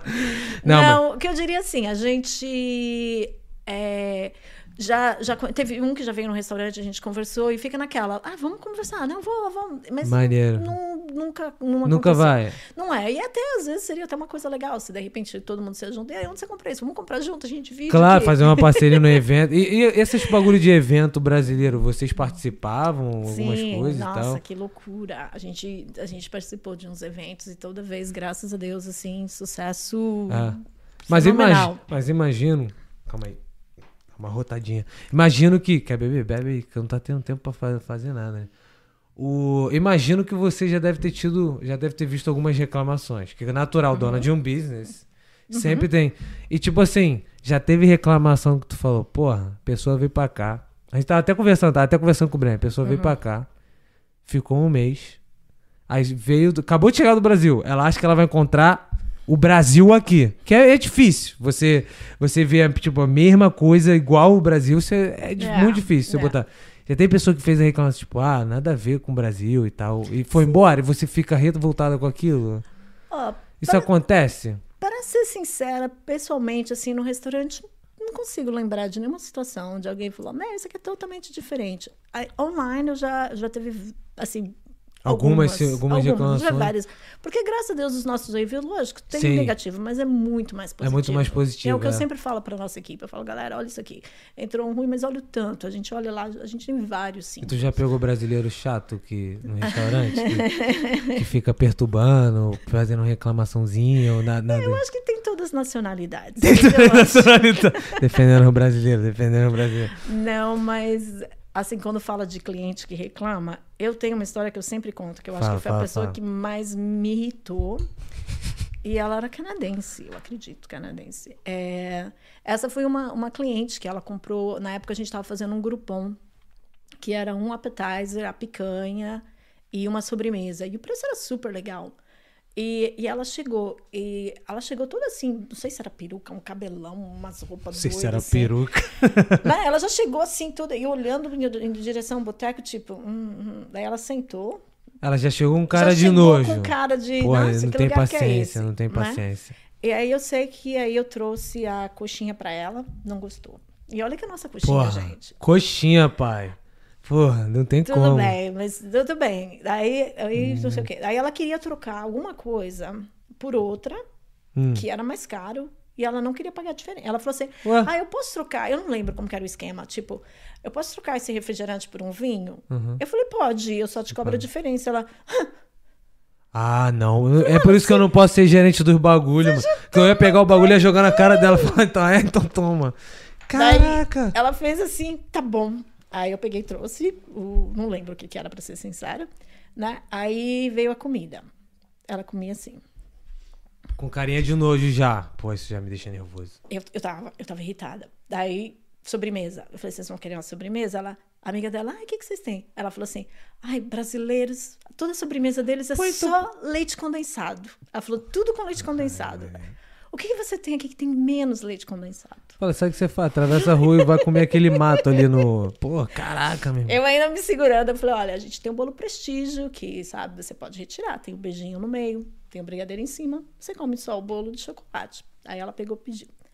Levei o bolo, ela começou a comer aquele bolo com uma, com uma má vontade, que eu cheguei perto dela, aí eu peguei e fiz assim, o que foi? Ela, ai, não gostei muito. Eu falei assim, você quer me fazer um favor? Você, por favor, pode se retirar? Mandou, mandou? Caraca, Ela fez, a amiga dela, não, não. Eu falei assim, desde a hora que a senhora chegou aqui, a senhora tá reclamando de tudo. Clientes como a senhora, a gente não precisa. Por favor, Ai, se retire. E, e aí, aí? a amiga dela falou assim, a gente vai pagar a diferença. Eu falei, vocês não precisam pagar nada. Cara, Mac, você responde com maior classe, porque eu já tava, meu irmão. Eu falei, vocês não precisam pagar nada. Simplesmente se retirem. A amiga dela era brasileira? Eu tremia. Tudo que as duas canadenses. canadense. Eu tremia. Aí eu fui pra cozinha. Eu também, quando ficou nervosão, começa a tremer, irmão. Eu- Caraca. Eu, fui pra cozinha, eu voltei. Deu Ela ido respirada. embora. Mas você- é nítido, tipo, a galera consegue ver quando tu tá irritada, tipo, Lógico. fisicamente. A galera, os teus funcionários deviam ter ficado como? Tu deve ter ido pra cozinha, fila dado! Mas na mesma noite, isso foi um domingo especial. Domingo tava, tava bom, tava bombando. Tava. Nessa mesma hora que eu tava conversando com ela, tinha uma mesa de quatro. Foi, foi quando? Foi antes da pandemia? Ah, faz, faz tempo. A gente fez esse grupão já faz uns três anos. Faz um Entendi. tempo já. Tinha uma mesa de quatro portugueses, que eles iam lá no restaurante quite often. Uhum. Eu conheço eles, né? E eu lembro que eles estavam lá, tomaram vinho, comeram. E aí chegou a hora de pagar a conta. Esse cara veio, a conta, eu lembro certinho, a conta tinha dado 180 dólares, né? E ele veio e me deu 200 dólares. Eu peguei e dei 20 dólares de Claro, troco. matemática básica, né? Ele pegou os 20 dólares e ele ficou, tipo. É, dava pra ver na cara dele: dou de caixinha ou não dou? Sim. Dou de caixinha ou não dou? Dá, pô. Tu, na dúvida, tu vai lá e toma da mão dele, entendeu? Sabe? Eu falei: não, não dá, cara, não precisa dar. Aí eu sei que o cara foi, voltou pra mesa dele, e aí. da- Foi o jeito que ele fez. Daí ele voltou, passou comigo e pegou 5 dólares e quase que jogou 5 dólares pra mim. Tipo, Ele, assim, jogou de esmola, né? Sabe? Eu peguei Ah. os 5 dólares, eu fiz assim, ó. Faz o seguinte, acho que você precisa mais que eu. Pode ficar. Caraca, aí tapa na cara sem mão, mané. Caraca, Isso foi assim, meia hora, cara. acho que foi a pior noite que eu tive no boteco. Pô, e tu, provavelmente tu já tava pé da vida, aí o maluco vem e faz um, faz um mínimo pra te deixar mais irritada. Sabe? Vai dar 5 dólares. Não dá, cara. Fala, Caraca, mano. É, com essa cara, com essa má vontade, né? Não precisa nem. Caraca, meu irmão. Que doideira isso. Eu não teria essa paciência que você tem. Mas você já, tipo assim, tem. Pra toda noite você já, já se prepara emocionalmente que pode acontecer essas coisas ou você não espera? Não, não, não é, é muito raro. É muito raro essas Muito coisas raro, acontecerem. Muito né? raro. Pode acontecer, tipo, ter, ter uma coisinha mínima aqui e lá, mas, tipo, É. não é nada. Não, no, no assim, geral, né? as pessoas estão bem de bom humor. Ontem, os vizinhos que mudaram across the street, bem, né? E eles vieram comer, a gente já estava quase fechando. Eu já estava assim, vamos fechar a cozinha. Aí eles chegaram e estavam super alegres. Nossa, a gente viu que tem um lugar brasileiro aqui. Eles são canadenses. São canadenses. E, nossa, fizeram a festa. Vocês, vocês têm mais clientes brasileiros ou canadenses? Ou de outras nacionalidades? Brasileiro ou outras nacionalidades? Sabe, eu, eu acredito assim que a gente está ali, metade brasileira e outra metade outra nacionalidade. A gente tem muitas pessoas, muitos canadenses, a gente vai, é, pessoas asiáticas que vão lá. E muitas vezes eram os brasileiros antes de escola que iam, traziam o pessoal todinho da sala e depois o pessoal vai vindo. Mas é bem, é bem misturado. É bem misturado. E, e tem, uma, tem uma parada específica que eles querem muito, porque deve ter esse bagulho, né? A galera estrangeira deve, pô, quero provar coração de galinha, que é uma parada que geralmente. E eu já, e eu já vi muito isso. É, cara, quando eu falo que eu vou comer um coração de galinha pros estrangeiros, tu vai comer coração de galinha? Eu faço isso, eu não gosto. Tu não gosta, não? Por quê? Não, não, não. Tem que- Coração de galinha, cara. Cara, gostosão. O Brenner também não come, não, né, Brenner? Tu come coração de galinha? Pô, tu é brasileiro, tu não come coração de galinha, Eliane? Não, cara. Pô, acha nojento? Sim. Não sei. Eu só imagino que pra cada coração foi uma galinha que morreu. Que Aí eu absurdo, fico triste. né? Aí eu fico triste. É. Mas ao mesmo tempo, quando eu como, eu já esqueço que a galinha. Dá vontade de comer uns 30. Dá com vontade de pegar 30 galinhas assim e botar dentro do carro. Tô zoando, mó vacilo. Não, Os veganos vão ficar bolados com a gente, hein? Aí, mas deixa eu te falar, tem uma, uma comida típica que a galera pede muito lá? Fora o que a gente já tem, É. eu acho que uma das comidas que as pessoas pedem é muqueca. Muqueca. É uma coisa que, é, que eu Muqueca é bagulho de frutos do mar, não é? É, é, aquele. E o. Qual é aquele outro baiano que, tem, que eu até falei, tá, vou fazer, mas eu simplesmente nunca paro, nunca.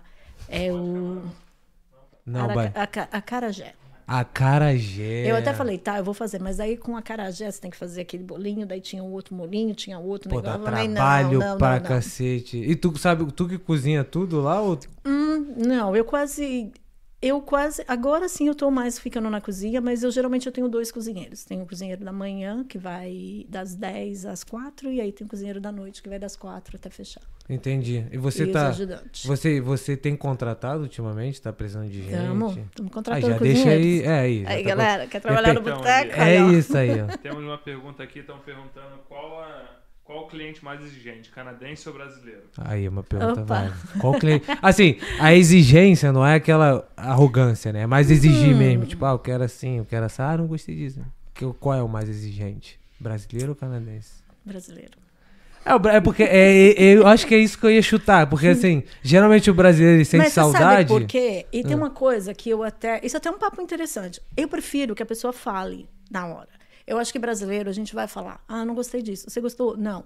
Canadense, geralmente, tudo tá lindo, tudo maravilhoso. E, e eu prefiro que a pessoa me fala para eu tentar corrigir ali na hora. Cara, pra Se melhorar o seu serviço, O seu tá? bife não tá do jeito que você quer, deixa eu te trazer outro. Não- Então, eu, eu prefiro que a pessoa peça na hora, fala. Melhor do que reclamar Melhor depois e que- tal. Pô, você nem tentou falar comigo antes, né? Eu tive essa conversa umas três semanas atrás com. Ele até era o nosso cozinheiro que acabou de sair. Ele é da Inglaterra, né? Uhum. E eu não sei o que a gente estava falando sobre isso. Ele falou que ele nunca falaria do se a comida não estiver boa. Ele falou: você vai falar na cara da pessoa? Eu falei: lógico. Ele imagina que absurdo. Eu falei: você não vai falar? Ele: não, para mim eu sempre vou falar que tá bom. Eu como? Ele falou: ah, depois eu vou lá na- no, na, na- no Na Google, na internet. web e eu Pô, coloco. aí é vacilo demais. Eu falei: mano, você vai estar ferrando o business. É, exatamente. É? Eu prefiro que você chegue pra mim, fale comigo, o que eu puder fazer pra melhorar ali, eu vou fazer. Se eu não fizer, se eu ignorar você, com certeza, vai no social media. Aí ele parou, ele falou: É, você tá pensando como uma business owner. Eu até, até entendo agora. Pô, não é como uma business owner. Eu acho que é como. Eu tava até conversando isso com o Brenner. Eu falei, cara, porque eu me boto muito no seu lugar. Pô, se eu tivesse o business, eu, eu não sei qual esforço você fez pra ter isso aqui, pra estar na batalha ali. Pô, eu me boto na posição de ser humano, tá ligado? Tipo assim, cara, eu vou dar um toque na pessoa. primeiro. Se ela realmente for grossa comigo ou cagar na minha cabeça, aí eu vou lá e faço um review. É. Entendeu? Mas, pô, antes disso, na verdade, eu, eu, eu acho que eu sou o melhor cliente. Já fica a dica aí pra me ter como cliente. Cara, eu nem, às vezes, nem, nem quando eu gosto da parada, eu vou lá e faço review mal, cara. Eu, eu sou, acho que meu coração derrete. Cara, vou dar um review bom pra esse maluco, deixa. É. Mas, cara, é, então o brasileiro é mais. Mas é o que eu já falei, eu não sei. Não é querendo ser política aqui, não falando, Sim. mas não. O brasileiro é mais exigente. Eu, eu diria ali um pouquinho mais, mas não tem aquela, não, brasileiro, eles vêm pra cá, reclamam de tudo. Não, o pessoal fica tão contente. Não, é exigência que a gente tá comida. falando é no bom, tipo, no bom sentido. Tipo assim, pô, Quero será isso. que você. É, quero isso. Será que você não pode adicionar isso e tal, não sei o que. Porque assim, provavelmente você- faz vários tipos de comida, mas você não faz todos as vezes que o brasileiro pede, né? Pô, será que você tem, sei lá, uma comida do. Pô, Rio de Janeiro não tem comida típica nenhuma, né? A gente é uma vergonha. O que, que o Rio de Janeiro tem, cara? O que que é uma comida típica? Eu não sei. Do Rio de Janeiro? Não, é porque cada estado tem uma comida típica. O que, Que que, é uma São comida Paulo? típica do São Paulo? Pô, pizza, pizza de São Paulo. É? Não sei. Do Sanduíche? Nordeste, do Nordeste tem várias. Eu acho que é. Minas é o mais famoso pela comida, né? Ah, é? Mi- A Minas tem tanta comidinha. Que, Mi- que Qual fala falam. uma comida de Minas É, eu- ah, não, Minas tem. Acho que Vaca Atolada é de Minas. O É. Escondidinho, se eu não me Ah, engano, é Minas. escondidinho. Tudo Pô, aquilo que tem aí, banana Janeiro- frita. Rio de Janeiro é uma tutu. vergonha. Tutu. Caraca, tutu. Agora, o Nordeste também tem, moqueca do Uhum, Nordeste. uhum. Pô, eu entendo muito de comida. Lá em casa quem cozinha sou eu. Larissa vai me matar. Cozinha. Mas, tipo assim, e aí. Nesse, nesse, teu, nesse teu restaurante, você faz, você falou. Eu, eu acho essa parte interessante. Você falou que bota música ao vivo. É, banda. Porque a gente bra- tinha música Você tinha, vivo. né? A gente é, tinha você vai antes voltar. do Covid. É, é, né? você vai voltar com isso, presumo eu. Se mas, Deus quiser. mas você bota música ao vivo de brasileiro, você bota Sempre. música sempre brasileiro? 100%. 100% brasileiro. Tem que ser brasileiro lá. Uhum. É. E aí, quais são as bandas que você. De, que a gente põe pra. É. Quando tava tocando ao vivo? É. É, eu sei que tem o samba tem cover, Cana- tem. Tem no Canadá, né? Então a gente tem o Brejeira, que era a banda Brejeira. que toca no boteco já, né? Tempão. O Shot Sambado. Shot sambado. Eles fizeram, eles foram pro nosso primeiro open mic, eles não tinham nem começado, não tinham nem lançado nada. Ah, é? Eles foram no nosso Ah, primeiro eles, open eles mic. começaram há pouco tempo, Faz então pouco também. tempo, né? E aí eles começaram a vir no boteco, gente, sucesso total, lotava o boteco, que É sério. super tu sente, super sente saudade dessa época aí de Poxa, lotadão? De música, Ih, caiu algum bagulho de música, gente, era uma, uma delícia, né? A gente sente falta disso. Caraca, cara. E aí agora, tipo, tem previsão. Assim, previsão, né? Ninguém tem previsão de Uhum. quando isso vai acabar. Mas você quer botar com isso de, de volta. Sim, eu acho que essa é uma marca registrada do, do Boteco. Do Boteco Brasil, Sim, né? sim. E, e aí, cara, é, já falando do futuro, quais são os seus planos para o futuro do Nossa Senhora, Boteco? acho que hoje em dia não dá pra saber nada, a vida muda Não, tanto. eu sei, eu sei, mas eu tô falando assim, pô, Vitor, porque hoje você tem uma unidade do Boteco. Uhum, uhum. Você tem essa vontade de ter outras unidades? Ou você, pelo menos, vê isso mais no futuro? Mesmo que seja distante, você vê isso ou você realmente fala, não, Vitor, acho que Boteco com uma. Olha, eu. É engraçado, teve uma época que eu tava pensando no Boteco 2, né? Uhum. E... Mas eu acho que mais eu penso em, em aumentar o que eu já o boteco que a gente tem, né? Então eu vejo mais um, um boteco, mas num lugar maior. Porque Entendi. o espaço que a gente tem hoje é, é, é pequeno, a nossa cozinha é pequena, a nossa cozinha é muito pequena. Ah, o salão é pequeno. Graças a Deus a gente tem o pátio lá fora, que é onde dá para colocar mais mesas, né? Entendi. E a semana passada a gente foi aprovado pela prefeitura para conseguir o pátio na rua. A gente fez o nosso Calma aí, pátio. agora, é isso que eu acho interessante, que é isso que eu sempre me perguntei também. Pô, tem bagulho que tem pátio na rua e tem bagulho que não tem. Que processo é esse? Você tem que pedir no governo? Então, é, você pede na prefeitura, né? E, e tem. Eles têm três tipos de pátios, né? Você pode estar fazendo um pátio do, na onde é a sua própria área, você Propriedade, pode né? estar, Dentro é, da sua propriedade. Você pode fazer uma calçada ali logo que você sai, ou tem o da rua, que é onde ficam os carros estacionados, que é Uhum. o que eles chamam de curbside, Entendi. né? E foi para esse que eu apliquei. E- Mas você vai, você vai até o curbside ou não? Tem o, tua, tem, tem o teu, teu comércio, aí tem a calçada onde as tem a pessoas passam, calçada, e aí ali... E aí a gente criou ali. Ah, a gente já entendi. montou, a semana passada foi, foi loucura total. Mas foi super legal. É, então, o processo. A, a cidade está ajudando muito, né? Porque eles.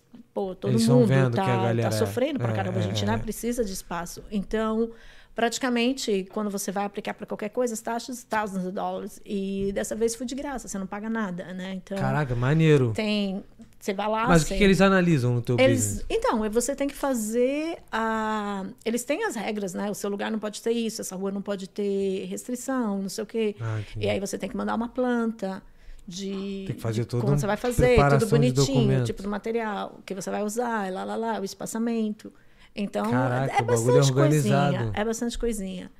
E a gente mandou, né? Eu tenho um amigo meu que ele, que ele é designer, ele fez todo bonitinho no computador para mim. E eu mandei numa segunda-feira, daí eu acho que já na quinta. Eles tava me ligaram respondido? que tinha. que estava tudo completo, mas que estava faltando umas informações. Uhum. Aí eu mandei as informações, e aí na terça-feira passada, Pô, demorou uma semana, assim. muito, muito rápido. E aí ele já, o cara já me Caraca. ligou, falando, ó, você vai ter que mudar isso, fazer um, colocar um, um cordãozinho aqui, separando da rua para cá. E, e aí, dois dias depois, eu já tava com a licença. Aí eu liguei Cara, um uma semana e meia. É, foi super rápido. Caraca, no Brasil é mandar furar o chão, contratar cinco empreiteiras. É, né? Caraca, meu irmão, que foi doideira. super rápido. E aí eu eu eu falei, tá, o que, que eu vou usar de material? Gente, lógico que a gente quer fazer o que for mais em conta, porque vai é, até final de outubro. Então, você não quer ficar investindo muito, né? E aí eu, eu consegui, eu falei, vou fazer de pilots, né? De Sim, sim. pilots, né? Que fala em português também. E aí eu sei que eu fui online, tinha um lugar em Barnaby que eles estavam dando vários. Pra botar o pallet como se fosse chão e tal. Nem chão, só a paredinha. Ah, só a paredinha? Uhum. Pô, vai ficar maneiro. Então, aí eu fui lá, liguei para um amigo meu, liguei até pro Brenner também. Falei, Brenner. O Brenner não atendeu, um outro amigo meu que tem caminhão, é uma caminhonete, foram lá, meu amigo foi Fez, na hora, pegou. tal. Caraca, que aí um irado. outro amigo meu foi, fez, e É, um o- dia a gente fez o patch. Brenner tem essa mania de não atender o telefone, ele atende quando ele quer. aí, não, tô zoando. Mas caraca, aí agora você vai ter essa licença pra você poder Não, atuar a ali gente fora. já tem, as mesinhas já estão lá, a gente já tá atualizando. Já tá atualizando. usando. Ah, mas tem, aí tem que respeitar a distância Você e tudo tem que, mais. tem que respeitar a distância e as pessoas não podem sair com bebida alcoólica, né? Então você só pode ficar no Ah, ainda cercadinho. tem esse bagulho. É, então, pra cercadinho. galera que tá no Brasil e quer vir pra cá, isso aqui, papai, só dentro de lugar. Você tem que estar é, no cercadinho para poder beber. Tem que, quer ficar doidão, não vai poder ficar fazer merda no meio da rua, igual o Brenner fazia lá no Rio de Janeiro. Cara, mas e aí, tipo assim, é, outra coisa que eu queria te perguntar. É, dicas pra alguém que tá querendo começar um business aqui no Canadá. Porque tem, não só na, Uhum. É, nessa área de restaurante. Mas, tipo assim, eu sei que você deve ter passado por muito perrengue. Imagino Muitas que a gente coisas. provavelmente não É. falou aqui. Mas o que, que você, tipo, aconselha se a pessoa quiser estar abrindo um business, pra onde ir? Porque, assim, foi o que eu falei. Eu creio que você deva ter tomado muita porrada e você deve, Uhum. deva ter procurado muitos, tipo, sei lá, advogado, contador e tal, pra você entender mais. Se você tivesse que abrir um business hoje e fosse pensar nos erros que você Eu cometeu, faria o business plan, que eu nunca tive. entendi. né? Você faz... Tipo, fazer, fazer mesmo, anotar e, e procurar. E tem vários recursos, né? Vamos É. supor, o Small Business Bureau. Eles têm vários cursos que você pode fazer. Isso aí é um departamento do governo? É um departamento do governo que fica ali no waterfront. E eles Small, dão Small suporte? Business Bureau. Yeah, eles dão vários suportes. Eles têm uns cursos de graça e tem uns cursos, assim, bem ah, acessíveis. Ah, e é online e tudo mais? On- Tem É, online hoje, hoje presencial, em dia né? é tudo online, né? Por causa do, do Covid, eu acredito que é tudo online. E aí, tu fez algum curso de lá ou não? Fiz, eu fiz. ah, já depois de ter levado umas porradas, eu fiz um, eu fiz um curso lá. Mas, mas eles têm muito, desde coisinhas do começo mesmo, sabe? Você fazer o seu plano. O que, que você está pensando? Para mim, eu não, não sei, eu não sou assim, eu sou muito de me Botar jogar. ca- É, porque isso aí é personalidade também, né? Perfil, né? né? Eu- Mas eu acho que tem muita coisa que eu teria economizado e, né, se eu tivesse entendido antes como fazia. Um bom exemplo é o lance da, incorpor da incorporation, Sim. né? Da incorporação. Eu não sabia muito. Eu falei, ah, tá bom, vamos fazer. Tá bom, vamos fazer. E fui lá, tá bom, vamos fazer. Mas depois, são tantos passos, tantas coisas que eu teria, que teria sido muito mais fácil. Vamos, um exemplo. É, eu não pensei em todas as coisas que mudam, porque agora eu era praticamente uma nova empresa, Sim. entendeu? Então eu não mudei um monte de coisa. Para mim era a mesma coisa. E daí você ia mexer numa coisa, estava errado, porque é, não é aquela empresa, é outra empresa. Daí você tinha que ir acertar tudo, o report. Ah, entendi. né? entendi. Aí você tem. Porque eu lembro que a É contadora bagulho falou, você vai fiscal, precisar legal, que tudo, você... tudo. Daí você ia falar, poxa, é verdade, eu tenho que mudar aqui também. Aí tem que mudar isso aqui também. Então aí pessoa- conforme aí é você custo, ia custo, indo, custo, você custo. falava, poxa, se eu tivesse no começo, soubesse disso, já de uma tacada eu já parava e falava, hoje eu vou mudar todas essas, tudo isso daqui, vai ser uma nova empresa, então eu tenho que entrar em todos esses lugares, essas novas informações. Caraca. Mas aqui no dia a dia, na correria, você não pensa. É, e tanto. também é tem aquela coisa, né? Muito do perfil da pessoa. Porque, como você falou, você é uma pessoa muito de botar a cara, ver se vai rolar, Se deu ruim, lá. é, se joga e vê. Eu também sou muito assim, o Brennan também é muito assim. Foi- inclusive, foi assim que a gente acabou criando esse podcast. Vamos botar a cara e vamos falar. Mas, tipo assim, a galera que já é mais, por exemplo, minha mãe e meu irmão, eles são muito mais, tipo assim, pé atrás com algumas coisas, no sentido, tipo, conservador, né? Que eles Uhum, falam hoje em dia. E, então, você, pra, pra dar dica pra galera conservadora, você indicaria, tipo, consultar esse, esse serviço conversar. aí, eu acho conversar que tem muitas eles. pessoas também que estão abertas. Tem vários grupos de small business, tem cursos que você faz, pessoas que você pode conversar, que nem eu. Eu nunca tentei parar e realmente conversar com alguém no restaurante antes, porque, sei lá, tenho vergonha ou não tinha Eu tempo. tava afim de meter a cara. É, não Né? tenho paciência Eu pra. não tenho paciência. Nem eu, nenhuma. tipo, tu vê uma. Tu vê eu o bagulho ali, pô, será que se eu botar isso aqui vai dar certo? Vou perguntar. Não, não vou perguntar pra ninguém. Vou botar logo e ver se vai explodir. Nossa. Você é assim também? Você bota a cara. Eu falo, ah, vamos testar, vai. Só... Vai que dá Você certo, né? É o que eu falo, muitas vezes, reza. Mas, tipo assim, quando você tem um business, porque eu não tenho noção nenhuma, mas quando você tem um business aqui, você precisa, teoricamente, das mesmas coisas que a gente precisa lá no Brasil, por exemplo, de um contador, de um advogado corporativo, de uma parada dessa, ou, ou é mais tranquilo? Tipo, não, Vitor, você eu não não precisa. tinha nada quando eu era solo proprietorship, porque é o que eu tava te falando, eu fazia tudo. Na verdade, eu tenho um amigo que é contador, que ele, no final, ele dava uma olhada lá pra mim. Mas hoje, como incorporation, Você eu preciso precisa de um ter. contador. Ah, você, você precisa disso por necessidade ou você precisa disso por questões legais? É uma boa pergunta. É uma per- Eu só sei que eu não quero Que pro- entender. Provavelmente, Eu no final de que tudo, sim. por questões legais, que Eu você acho tem que que enviar documento que às vezes É, você nem sabe eu que acho existe. Que é legal, né? eu acho que é legal, porque tem umas coisas que eu não quero, nem- não sei. Eu não sei nem saber. declarar meu imposto de renda, que gerar de, porra, bagulho de É. empresa. Não, entendi. E, cara, é, agora uma, uma parada que você falou, que não tem nada a ver com o assunto de boteco, tem mais a ver com a tua parte de psicologia. Ixi, Maria. É, essa parte é boa. Porque aqui em Vancouver, Uhum. não, acho que no Canadá como um todo, acho que você vai saber melhor responder isso. Mas a gente vê que a rapaziada é meio pancada, Uhum. né? Por uma questão de, assim, quando eu falo meio pancada, não no modo pejorativo. Então, mas é mais tipo assim, a galera é. A galera tem mais problema mental. Eu mesmo tive depressão durante essa pandemia. Uhum. E eu sou uma pessoa muito social, como você pode ver e tal. Mas você trabalhando como. como qual, qual era o seu cargo lá? Social Eu- worker? É, eu trabalhei como case manager, eu trabalhei como mental health worker. Então, você quando trabalhava, você nota que essas pessoas, as pessoas daqui têm, têm muita propensão a ter distúrbio mental? Por que, que você tá indo? Não, porque é uma coisa. Não, eu não sei, eu acredito que. É, é que aqui se concentra muito. Quando a gente fala nisso, a gente já pensa ali naquela Hastings, naquela parte. É, não isso é? aí que eu ia Então falar. é isso que já você chega ali. tá Mas é tudo mais relacionado à droga ou você acha que é mais propensão a realmente, tipo assim, caraca, a galera aqui é muito mais sozinha, o clima é muito mais frio, a galera é muito mais fria, tem muita Uhum. Sim. gente entrando e saindo. Tudo tem. O, o que, que de fato você acha? É obviamente que. É. Todo mundo sabe que você não é uma psicóloga. Não. A sua opinião. Nem, pe- nem arriscaria. é, exatamente, é a sua opinião aqui. pessoal, porque eu tô falando a Porque- minha, assim. Eu acho que a Não. galera tem mais propensão por questão de, tipo, clima. é, não tem essa sociabilidade que a gente tem no Brasil. Mas você trabalhando nessa área, o que, que você via muito? Questão de droga, questão de. A gente, a gente via. Eu trabalhava muito. É, questão de droga, eu trabalhava muito com nativos. Ah, nativo. né? O que vem muito. É bem um, um, um histórico do background. Né? Entendi. Eles Re- reclamavam muito disso, eles falavam muito. Residential School, né? Sim. A escola residencial, que foi uma coisa tão recente que aconteceu na história do Canadá. Que é Escola coisa, residencial. é, residential School. Mas o que. Não, nunca ouvi. Então, é uma parte bem negra do Canadá. Ah, tá. Que é a parte onde. E isso, eu acho que a última foi fechada há um que 30 anos atrás, 30 e poucos anos Hum. atrás, era onde os, é, os nativos eram tirados da família e colocados Nessa- com as famílias canadenses para aprender os modos canadenses. Estão praticamente força? matando a cultura deles. Então tem muito. Caramba, então pesado, isso é. foi muito pesado, né? E aí eles foram. Os nativos tinham é, menos resistência com álcool. Então, quando eles começaram, quando eles foram apresentados, isso tudo apresentou. E hoje É, é uma um dos mudança, casos uma que- que para né? eles pesa muito, né? Então eu acho que tem bastante história de background. Entendi, vem muita história que já veio lá do passado Uhum. que interferiu muito nessa saúde mental da galera. E assim, é para quem não é de, de Vancouver, pelo menos, é a gente, que eu moro em Surrey, né? A galera fala que Surrey é pesado, é tipo É, Rio de o Janeiro. Vitor saiu da Hastings, pra quem não sabe, Hastings é uma Hastings. saiu Uma da área de- Hastings pra Surrey, né? É, só de. Qual foi, mano? Tá gastando. É, Não, eu queria, eu queria só fazer um comentário que eu sei que a Eliane trabalhava antes na, na Mental Health.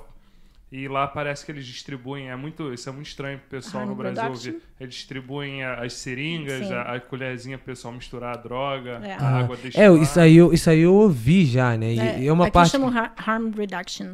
É, porque eles, eles fazem um acompanhamento melhor, né? Se eles fizerem dessa maneira, eles evitam overdose. Então, eles... Sim, e é, o- e é uma. Na, no meu escritório mesmo a gente tinha. E a ideia atrás disso é que muitas dessas pessoas elas acabam usando na rua, eles acabam é, Usando de maneira dividindo errada. as, as injeções, as seringas, Uhum. né?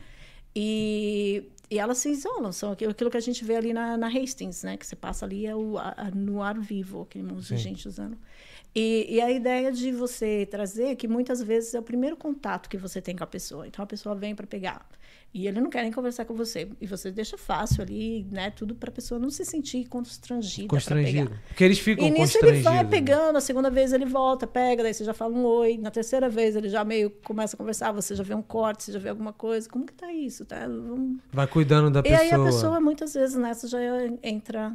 Entra já com um Você tratamento e tal. É, um servi- é realmente um serviço Então é socialzão uma conexão mesmo. bem na, que entra na parte. do- E você, tipo assim, eu creio que a galera que trabalha nessa área deve é, se engajar emocionalmente com a parada, né? Porque tem, tem muita gente que provavelmente, assim, muita gente não, mas deve ter uma pessoa que faz aquilo por puramente trabalho, mas, por exemplo, eu, não- eu não daria pra trabalhar com um bagulho desse, porque eu ia me envolver muito emocionalmente com a causa da pessoa. É, é complicado. E você provavelmente devia, tipo, al- algumas vezes internalizar um pouco aquela história, ficar ir pra Sim. cama dormir pensando, caraca, o que eu posso fazer?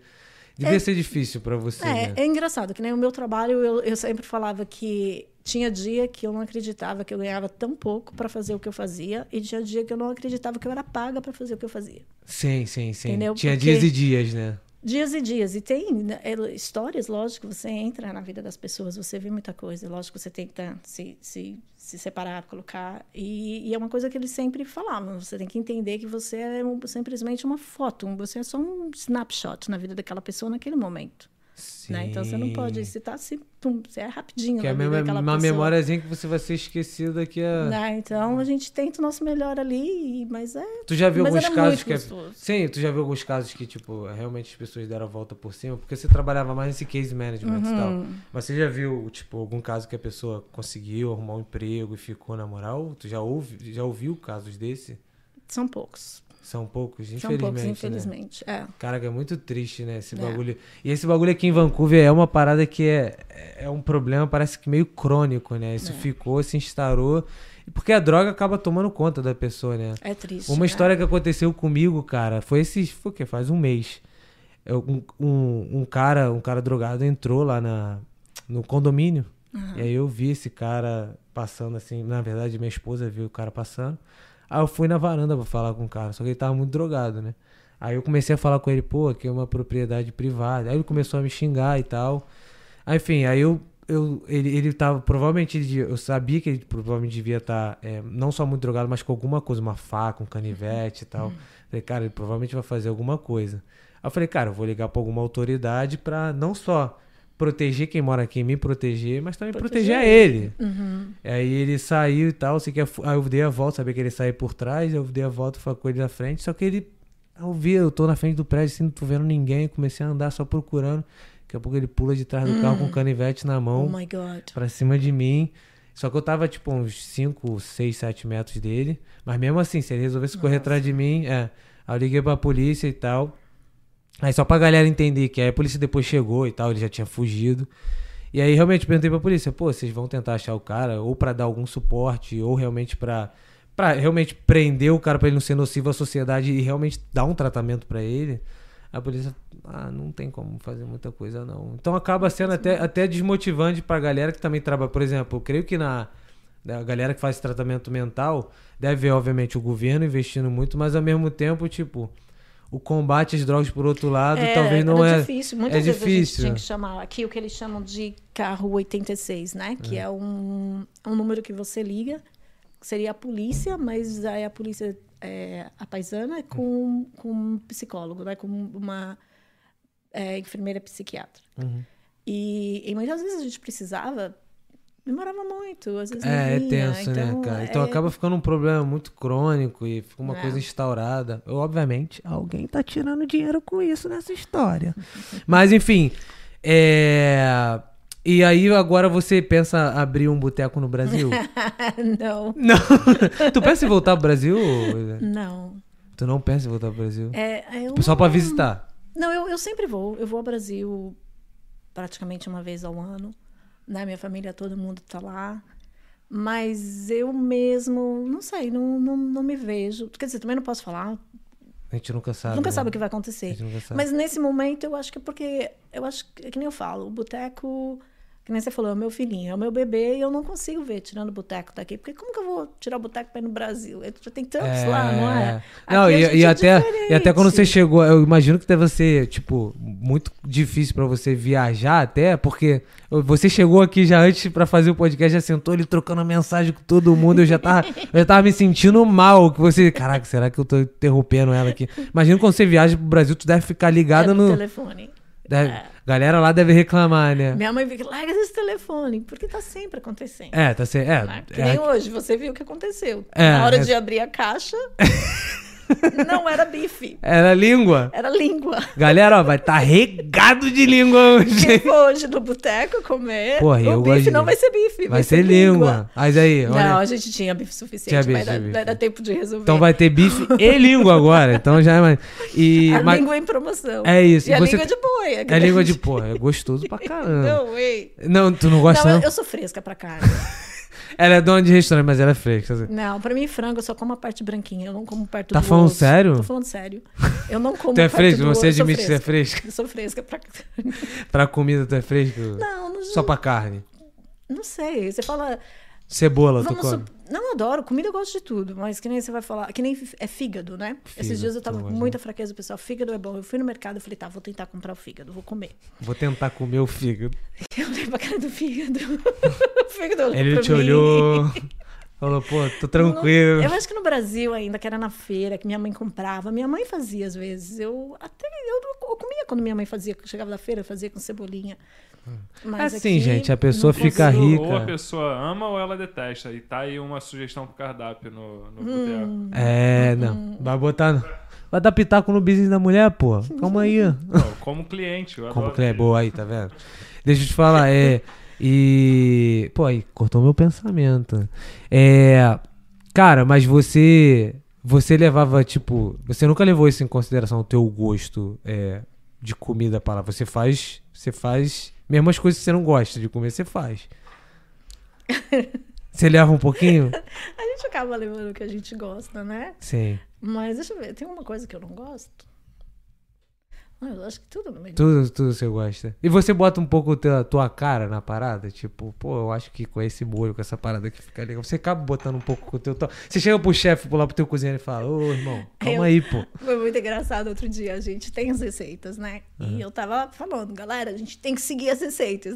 E eu sou. É o que eu faço. Falo que eu Pensa. falo, mas não o que eu faço, né? Ah, entendi, entendi. Porque eu. Tu, só, Aí eu tu fui fala. fazer, faz o que eu falo, mas não o que eu faço. É. Porque na mesma hora foi muito engraçado. E eu não sei o que eu tava falando pra eles. Eu falei, mas vocês têm que seguir a receita. O livro de Aí receita tu tá ali, é começou só a fazer seguir. que se for Aí eu receita. comecei a fazer. Eu acho que eu tava fazendo, daí a gente tava lá e eu fui fazer pastel. E a gente faz o nosso pastel do scratch. A gente põe a farinha, põe as coisas. Caralho, tu faz o a pastel. gente faz a massa. É, Tu faz é a muito bom. massa A gente faz a massa, bagulho. depois a gente passa na máquina. A nossa Porra, comida caseirão, é muito, caseirão, maneiro. caseira. A nossa comida é tudo bem caseira.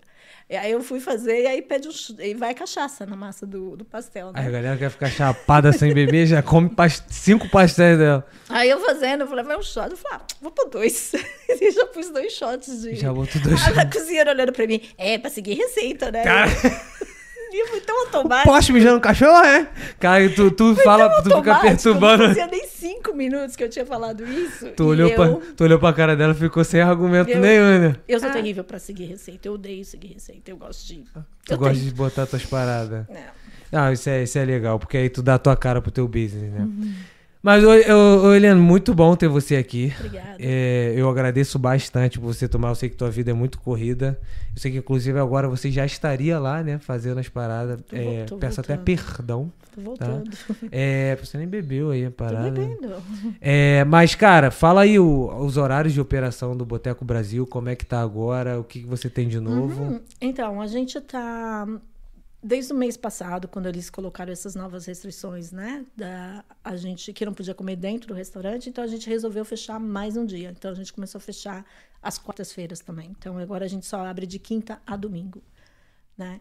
E, mas agora com o verão chegando, o nosso pátio lá fora, o dia ficando mais longo, então eu acredito que daqui umas duas semanas a gente já vai estar mudando o horário de novo e a gente vai estar voltando a abrir mais horas. Talvez a gente vai até voltar a abrir às terças de novo. Entendi. né? Então, no momento, a gente só tá de quinta a domingo. Quinta a domingo, de Do que horas até que horas?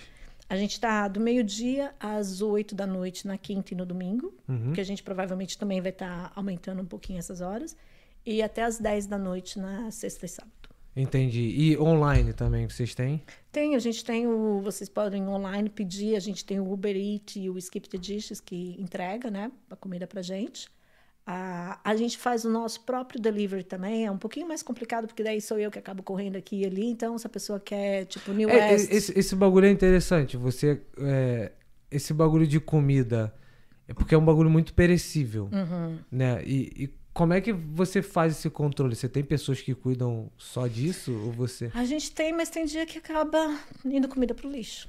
Caraca, isso é, isso é tenso, É, né? Teu coração é. deve ficar partidaço, né? E dói bastante. Teu bolso também deve ficar partidaço também. Porque você. te- É engraçado, é aquela mãozinha mágica. Você tem aquele número que você consegue mais ou menos saber, sabe? Tipo, a minha compra. É por experiência, Você, você né? acaba sabendo o que eu compro. Eu praticamente compro a mesma coisa naquele. Tipo, eu compro o Fresh Points, é onde eu compro minha cebola, minha couve, minha. es- Praticamente, daí tem um me- uma semana que eu não compro uma coisa porque eu não usei tanto, mas tem aquela coisinha. E é a mesma coisa com, com, com comida. A gente tem aquela ideia, né? A gente, graças a Deus, a gente é muito raro a gente ter que falar, não tenho.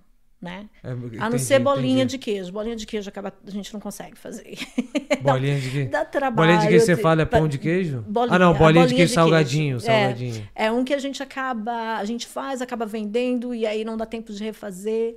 É, e, porque isso aí é gostosão, mas, é, mas é eu sei que a gente precisa fazer mais e, e aí fica. Mas no geral, a, a gente tem aquela noção e eu acho que a gente consegue. de eu, eu acho que essa parte a gente conseguiu achar agora, onde a gente tem aquele balanço, sabe, de, de conseguir. Entendi, entendi. De, de achar, aí de repente, picanha, eu vou ter um tanto de picanha cortada, tem hora que eu acabou minha picanha aperitivo, então eu vou ter que pegar uma picanha, cortar, fazer, Caraca, né? sim, né? e aí você vai ali se Vai se virando. adap- uma adaptando. coisa que a gente tenta também fazer é um item no menu usar para várias coisas. Vamos supor, a nossa couve a gente usa na feijoada, a gente usa no frango, né? Entendi. E a gente usa a queijo na calabresa, a, ce- a E, pô, cebolada. tu falou que tu tinha é, cozinheiro da Inglaterra. Uhum. Cara, como é que é esse bagulho? Os caras sabem fazer comida brasileira?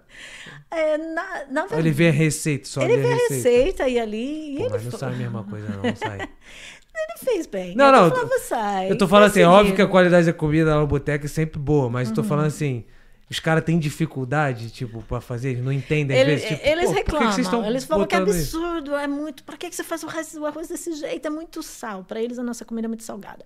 E Ah. eles querem colocar mais pimenta. Eles falam que a nossa comida Ah, não vai querem. tempero, né? Eu falo, Cara. não, o nosso alho, a nossa cebola e o salzinho é o nosso tempero.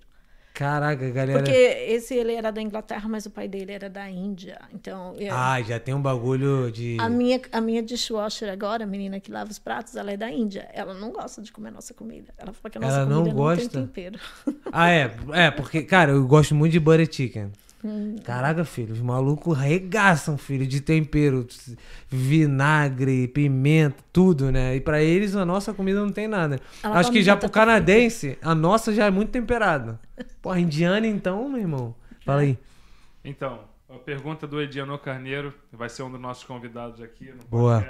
Ele está perguntando para Eliane Uhum. se há bastante alteração no preço dos fornecedores ou se o, o preço tende a se manter o mesmo valor o ano todo. Pô, isso aí é uma pergunta boa. É, tem, tem diferença, sim. Eu acho que tem uma diferença grande. E é por isso que eu acabo me matando para fazer tantos Loucura, lugares. É. porque Você muda de fornecedor direto, acaba mudando? mudo, mudo de fornecedor e tem coisa que eu acabo mesmo indo buscar. Você acaba Por fazendo. exemplo, a Cisco, né? Eu compro umas coisas na Cisco. E, mas tem coisas que o preço acaba sendo quase o dobro do que eu acho a mesma coisa no Costco, o que eu acho no Wholesale, que é um Pô, mercado para sai mais em restaurante. conta. E tem gente fala, não vale a pena o seu tempo. Eu falo, cara, quando eu tô- sei que eu vou estar economizando uns 300 pau, vale meu tempo. sim. Claro que vale, pô. Porque a gente compra bastante coisa, né? Mas Então, muda assim com muita frequência essa parada?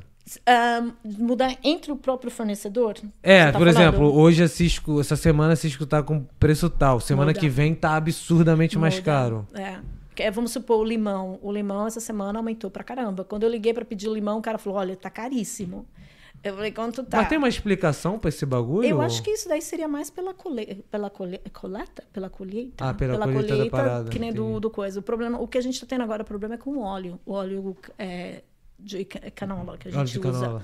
É, aumentou ridiculamente. A gente pagava 21 dólares o, o coisa, o, Um galão. bulhãozão, ó. E ontem fui comprar 29.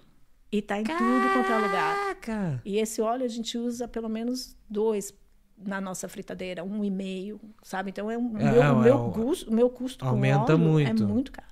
Caraca, meu irmão. É. Aí, aí, aí tu tem que se virar nos 30, tem que fazer pesquisa de preço, tem que A picanha confirmar. muda muito o preço também. A picanha é direto, né? Que muda o preço, né? Ca- Picanha a gente muda. vê isso até pra comprar pra casa, cara. É, porque. Tem hora que eu corro no Costco, quando tá na promoção no Costco. É, pô, é. Fala aí. Não, de- depende da demanda do brasileiro, né? Quanto mais brasileiro, brasileiro fazendo churrasco... Tem, dia, tem, tem mês que ela deve falar: caraca, não pode ter muito brasileiro hoje, Tem pelo esse amor de brasileiro parar de comprar picanha, por favor, gente, pare de comprar Qual é, picanha. fala de bagulho de carne, não conheço nada de carne. Qual é a carne mais barata? Eu acho que não tem carne barata aqui. Não, não, assim. Entre as mais caras, qual é a menos cara, então? Carne moída? Carne moída é menos cara? Pô, mas. Assim, não é, É, não é Mesmo assim não é barata, né? Esse é um bagulho interessante, porque lá no Brasil a galera. Quando eu cheguei aqui, né? Isso é até interessante. Quando eu cheguei aqui, eu falei, pô, fazer churrasco, né? Agora que a vida vai dar uma melhorada, né? Sair do Brasil fazer churrasco. Dá não, mano. Churrasco tem que ser só em dia de festa, aniversário, tá ligado? Porque. Ou aí- faz que nem os canadenses, faz churrasco com carne moída, né? Pô, aí não dá, é muito quebrado, pô. Aí eu prefiro ficar em casa e falar que não vai ter churrasco, pô. Bota só hambúrguer, né? na- na- E, É cara, hot, é hot dog. e tu faz aniversário lá no boteco? Tem bagulho de aniversário também? Da- Antes a gente fazia muito quando tinha música ao vivo. Hoje em dia, por causa dessas restrições, a gente não tá, porque não pode ter é, É, não pode, mais é. Mas tu fazia pessoas. A gente fazia muito. Festinha de tinha muito. empresa. Sim. A gente fez ontem um. Atrás do boteco tá construindo um prédio, né? Uhum. Então eles pediram para fazer o almoço. E a gente fez. Foram 20 pessoas lá fora. Caraca, maneiro, uma quantidade É, boa. Foram lá fora e como assim, eles já estão trabalhando juntos e a gente pôs cada um, a gente, vocês sentam na mesa, vocês estão vocês, né? É. Então, então eles fizeram. Ontem teve uma Caraca, um maneiro. almoço. Eles fazem, eles falaram que a cada 15 dias eles vão estar fazendo um almoço assim. É bem legal. Caraca, pô, bonzão pra, É, pro pra business, você, né? Uhum, Faz ainda já, mais já faz ali uma exclusividade Ah. naquele diazinho, naquela hora. É, não, tem bastante pessoas trabalhando. Eles estão construindo um prédio, acho que de seis andares atrás do A boteco. comercial É mix. Vai ser Mix. residencial e e comercial. comercial. Pô, pra você, pra Pra vocês é bom, ser né? Porque ótimo, comercial a galera vai almoçar ali e tal, É. não sei o quê. Pô, isso aí é interessante. E outra parada, o Ediano mandou mensagem. É, esse bagulho de seguro pra. Porque tudo aqui é seguro, né? Caraca, Uhum. É. o país pra ter seguro. Foi o Edianor que fez no seguro agora pro pátio, porque Ah, foi é? uma das coisas que eles também Ah, eles pedem seguro É, você tem que fazer o parada. seguro. Daí tem um documento. Esse é um bagulho que especial. eu não esperava que isso já até me dá raiva de pensar. Caraca, Vitor, você vai andar na rua, tem que ter seguro pro tênis. Pô, tô zoando. Mas, tipo assim, tudo seguro. Pra comércio, tipo, você tem que fazer seguro pro comércio como um todo? Ou como é que é essa divisão? Você faz, que nem eu tenho, eu tenho. Quer dizer, eu não, porque eu não sou a dona do business do prédio. Mas tem o seguro pro prédio e tem o seguro pro business. E que não é barato, que eu pago todo mês. Ah, tu paga né? mensal, né? E, e para você fazer o seguro, tem todas umas coisas que você tem. Vamos supor, a minha cozinha tem que estar tudo em dia, todas as licenças, o exaustor tem que ser limpo a cada seis Ah, meses. é, um, é um seguro realmente pra aquela parada. olham Eles olham o que aquela é- o parada. que é bom. O que é justo, é, É. regulamentado e tal. É, Mas é é bem- caro. É. É caro. Caraca, meu irmão. Isso, é- isso é uma, mas, tipo assim, você falou que tem que ter um seguro pro pátio. Que seguro é esse? É pra, pra- Então, pessoa? o seguro do pátio é se acontecer algum acidente. Se a pessoa estiver lá, um carro vir passar e. É, É. eles podem meio que, tipo E assim. falar nisso, Diano, você não me falou quanto ficou o seguro ainda. Cadê Diano, ele? eu vou co- ó, Você não me deu o vamos, preço final. Vamos cobrar o eu só, Ediano. sei, eu só sei que eu aceitei, já fiz, já foi aprovado. Já fechou. Cara, agora ele vai vir com uma conta de 300 mil dólares pra ela Você pagar. pode dar um desconto. Ediano, se você não vier com esse valor até o próximo podcast, a gente vai cobrar ao vivo. Tá?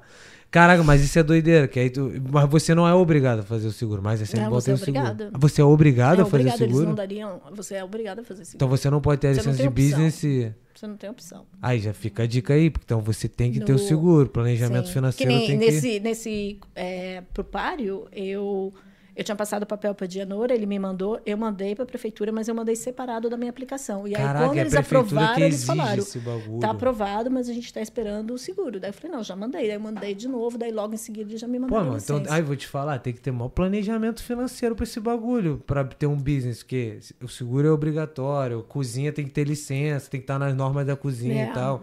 E fica a dica o pra quem bombeiro vai todos seis meses, o bombeiro vai no restaurante. eles vão lá pra ver. Pô, isso é Vão. maneiro demais, velho. É, eles vão e eles checam todos os seus extintores. É. Né? E bagulho de. Que lá no Brasil também é, é sinistro, né? Esse bagulho de. é, agente sanitário, essas paradas. Aqui eles também têm essa Eles parada? vêm também. Pô, mas tem um restaurante aí que eu já vi um jatinho passando em cima, hein? Tá faltando gente sanitário. Mas eles vão lá dar uma olhada, né? É. Vão, eles vão. É, eu acho que a cada seis meses eles sempre passam e olham tudo. E aí eles sure vão lá e tal, e você, tá tem que estar tudo- lá. eles- É. A gente tem as listas, você tem que tirar a temperatura da geladeira e a gente tem tudo arrumadinho. Entendi, E rola não. aqui, igual no Brasil, rola alguma. É, a gente dá uma graninha do lado e tá liberado. Ah, não duvido. Sai de lá com a gema na, na hora. Acho que não dá nem pra pensar. Dá nem- é. Cara, o moleque, eu tava até falando com a Larissa, faz o quê? Faz um ano que eu tomei uma multa, porra, dirigindo voado, né? Aí o policial parou, ele já veio com aquela pistola de velocímetro, já mostrou, não tinha nem argumento, né? Uhum. Aí depois que eu saí com o carro, saí bolado, né? Senta e blau de multa, né? Saí com a Larissa e falei, caraca, dá uma vontadezinha de fazer igual no Brasil, né? Pô, irmão, aperta aqui a mão, com 50 dolinhas na mão e tal. Muita gente vai me julgar aqui, mas ah, quem nunca errou que atire a primeira pedra, irmão. Mas, cara, você nem, não dá nem pra cogitar essa Nem- ideia, né? Nem, nem- nossa, nem sonha. Caraca, isso é muito. Mas tu já ouviu história nesse mundo empresarial de nego que já fez merda e. Que pagou? Não, não que. É, também, mas tipo, alguma outra merda, tipo assim, que não fechou, não pagou depois o seguro, aí deu merda, o bagulho pegou fogo, pessoa que se machucou dentro. Tu já ouviu alguma história maluca assim? Caraca. Deus não, hein? Nada? Não Esse. Canadá tá muito certinho. Eu ouvi alguma polêmica. Eu quero ver alguma, po- eu quero ver alguma desgraça, tá ligado? Mas, cara, eu- porque Não, assim, Não. eu só teve uma vez que eu vi uma polêmica assim relacionada a comércio, foi um vídeo que até rolou, não sei se vocês viram, ou alguém gravou um vídeo ali na tá ligado o Hyatt? O Hyatt Hotel ali na Burrar. Sim, sim. Cara, tem uma outra, tem uma transversal ali. A Nelson, eu acho que é a Nelson ali. É, eu né? não conheço muito ali downtown, mas é, tem uma transversal ali que, que é logo, tem a Burrai, você subindo, aí tem o McDonald's, aí tem aquela transversal ali do McDonald's. Enfim, tem um restaurante ali, meu irmão, que tava um rato passando em cima da Nossa, mesa, mano. O nego Eu filmando a vitrine. vídeo. Tu Eu viu vi- esse Eu vídeo? vi esse vídeo faz tempo, né? Caraca, mano. Aí, pô, não Gente. teve como a galera da, da agência sanitária daqui não agir. Mano, o, o ratinho parando aí, pô, na vitrine, né? Dá pra ver dentro do restaurante. Nossa O Senhora. cara, tu viu esse Eu vídeo? vi. Que parou, aí o Faz ratinho... uns dois anos, um Faz, ano faz um tempo É. assim. Aí o ratinho parou, deu uma olhadinha pra câmera, deu falou, falou, valeu, irmão. Aí caiu, se desceu. Eu falei, caraca, irmão. O, o maluco do business vai estar tá ferrado, irmão. É, vai estar tá ferrado. é. E assim, às vezes é um azar que o cara deu, tá ligado? Porque aqui tem rato pra cacete, É. Muito né? rato, E, porra, no, no apartamento que eu morava, mano, assim que eu cheguei, Larissa, Larissa tava saindo da, da. Acho que ela tava entrando em casa saindo da cozinha. Em downtown tem, nossa senhora, você É absurdo, tem- né? E, e aí ela tava saindo da cozinha assim, aí só passou um camundonguinho Ai, assim dentro da horror. cozinha. Aí, que eu acho que. Ah, não, a gente tava chegando da rua, passou um camundonguinho assim, aí entrou debaixo da, da dishwasher e tal, foi lá pra trás. Hum. Aí ela falou, amor, tem um rato e tal, não sei o que. Eu falei, pô, não vou pegar esse rato e tal, deixa ele aí que ele toma conta da casa quando a gente sai. Mas aqui é meio doideira esse bagulho credo. de bicho, né?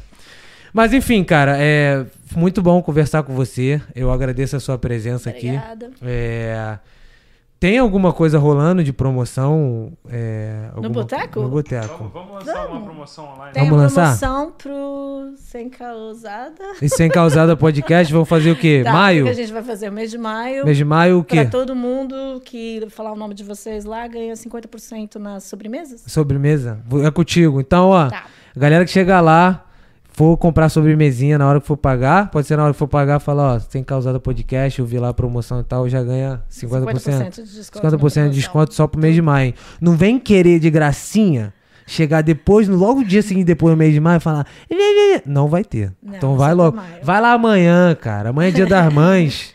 Tá É aberto amanhã? Dia das Mães amanhã, sim. Pô, vai lá. Já vai na Prata da Rio, compra uma joazinha pra tua mãe. Leva, Leva tua- a mãe pra almoçar Se a tua mãe tá no Brasil, leva ela pelo, pô, pelo, pela live ali, entendeu? Já faz, já E liga. mostra, mãe, almoço de Porra, maracujá. é. E aqui, mostra de maracujá, comida, já compra, já leva os amigos, cachaça, já fica doidão e tal. Tô zoando. Fica não, doidão Fica não, fica não, que não pode. Que é Ih, pode. outro bagulho, é Tem o responsabilidade do business, né? yeah. Fica doidão não, pô, rachando a cara igual o Brenner faz A aí. gente é pô. responsável. Se a pessoa sair do boteco e sofrer um acidente de carro, matar uma pessoa, quem é a culpada Vou te falar, sou eu.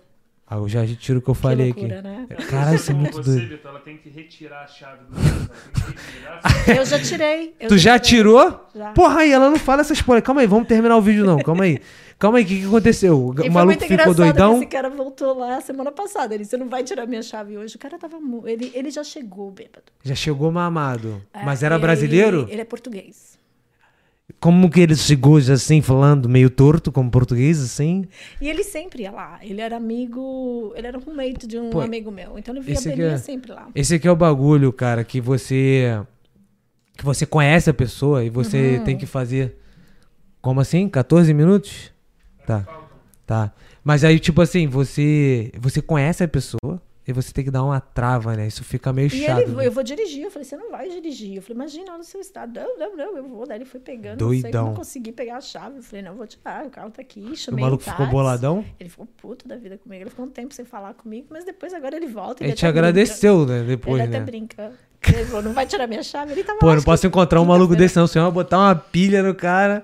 Peraí. Estão dando uma boa ideia aqui, falando que pra pegar o desconto tem que mostrar que tá inscrito no canal. Pô, isso aí é uma boa ideia. Ah, legal. Faz Então ideia, tá. faz Então, então ele, porra, É confirma igual- lá. é só o que, que a gente faz? A gente olha, a pessoa mostra. É, só mostra lá, tá inscrito no canal, só mostrar a telinha, vai estar lá, inscrito, inscrito, inscrito. Eu vou te mandar depois o. Eu vou te mandar eu depois. sou terrível com social Não, eu vou te mandar. Eu vou te mandar, mas Não, pô, tu tem que falar pra Você que Eu galera. não sei se eu tô inscrito. Eu acho que eu tô. Pô, Eliana, na moral. Caraca, muito vacilo. A gente vai fazer uma fiscalização logo depois Vamos aqui. cortar lá, vamos cortar. cortar, corta. Não tem, tem desconto nenhum, rapaz. Não, eu, te- eu vou te mandar depois o screenshot da parada. Tu tem que falar lá com a tua caixa lá. que Você... Qual é, Eliane? Tu tá gastando. Caraca. Ela vai chegar lá, nego, vai vir outro canal, tá ligado? Tô inscrito, tá ligado? Ué, rapaziada, sem causar, dá uma força aí, brasileiro. Ah, tem esse bagulho, né? Que brasileiro, a gente falou isso na outra vez.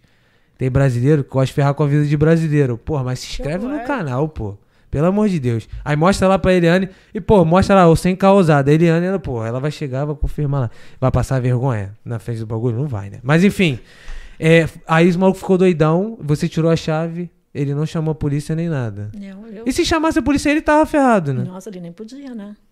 Caraca, mas dá alguma merda. Poderia dar problema pra mim, porque eles vão acreditar que eu que vendi, porque a gente não pode vender. Ah, vocês não bebida. podem vender Não, a bebida você tem que saber, porque pra você vender bebida aqui, você tem que ter o serve it right. E o que é um serve it curso right. que você faz, que você sabe até onde você pode ir.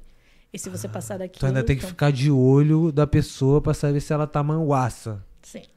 Caraca, isso é mó responsa, É né? muita, né? Galera, e pô, tem galera que fica doidona, mas fica na disciplina, né? Mas quando sai do restaurante, Brenner é desses aí, ó.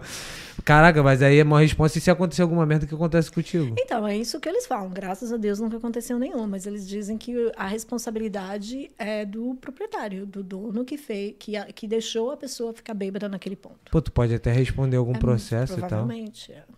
Caraca, fé, Deus, não vai acontecer nada disso. É, não. não, Ai, vou te falar, quiser. então não leva o Brenner lá não, mano. É, Não, dá não. pode Se ir. levar, só dá água. Bloqueia. O Breno só vai em horário de trabalho, então ele Graças a. Deus. Só vai pra tra... Bota isso pra trabalhar, cara. Sou explorado. É só- Agora, uma perguntinha, eu sei, a gente sabe que você vende salgado lá, coxinha, Uhum. risole e tal. Faz também centro pra, pra festa, não? Ou só, só pra consumo? A gente, a gente faz por encomenda. Se a pessoa pedir antes, a gente consegue fazer. Ah, tu faz salgadinho por encomenda? E consegue... Vocês Uhum. a fazem gente também? consegue um ta- um- fazer um tamanho menor, fazer um preço mais camarada. Ah... Porque, na verdade, que nem as pessoas falam, ah, tem gente fazendo salgadinho tão mais barato. Mas muitas vezes é salgado de máquina, que dá pra fazer aquele monte. A gente, o nosso é muito tradicional. O nosso é a pessoa mesmo fazendo. É, é, é caseiro Então, eu- mesmo, eu é não com consigo, gosto. Eu não consigo competir com os preços de quem, de quem Sim. não é artesanal. Mas o também, a, mas também a qualidade de vocês É. é, bem superior. É, então, Tu quer falar alguma coisa? então, assim, eu não entro muito no, no dos centros porque Sim. acaba, né, não é o nosso. Mas sabe, tem muitas pessoas que ligam e pedem, e É. aí a gente faz, a gente faz um tamanho menor.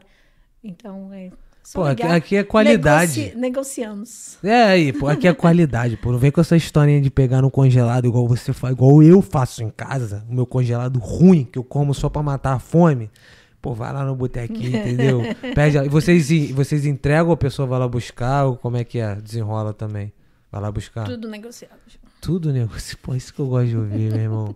Ela parece, ela parece negociado. aquelas indianas que trabalham vendendo. negócio. Tá ligado a novela O Clone? Que tinha aquelas, aquele bagulho que vendia pano que qualquer um que entrar ali negocia? Pô, é tudo negociável. é Outra qualidade. E aí vocês fazem isso por telefone? Sim, a pessoa pode ligar pra gente, 778-379-7995. Tem o nosso WhatsApp e-mail. também? O WhatsApp, a gente tá, é uma coisa que a gente tá sem ainda, mas eu, eu- essa semana eu tô pra fazer, porque é, a gente tem um telefone fixo, eu, e Ah, o celular já- é o meu, então eu não fico Já vai na. é, a, ele- a pessoa que ligar fala contigo ou fala com a tua equipe? Ou depende? Ge- Geralmente é alguém que atende o telefone, geralmente não sou eu. Se quiser falar direto comigo, é mais fácil por e-mail. É só contato arroba bo- boteco.ca.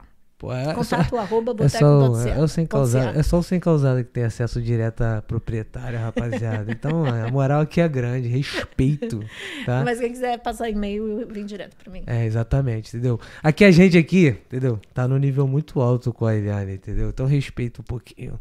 É isso.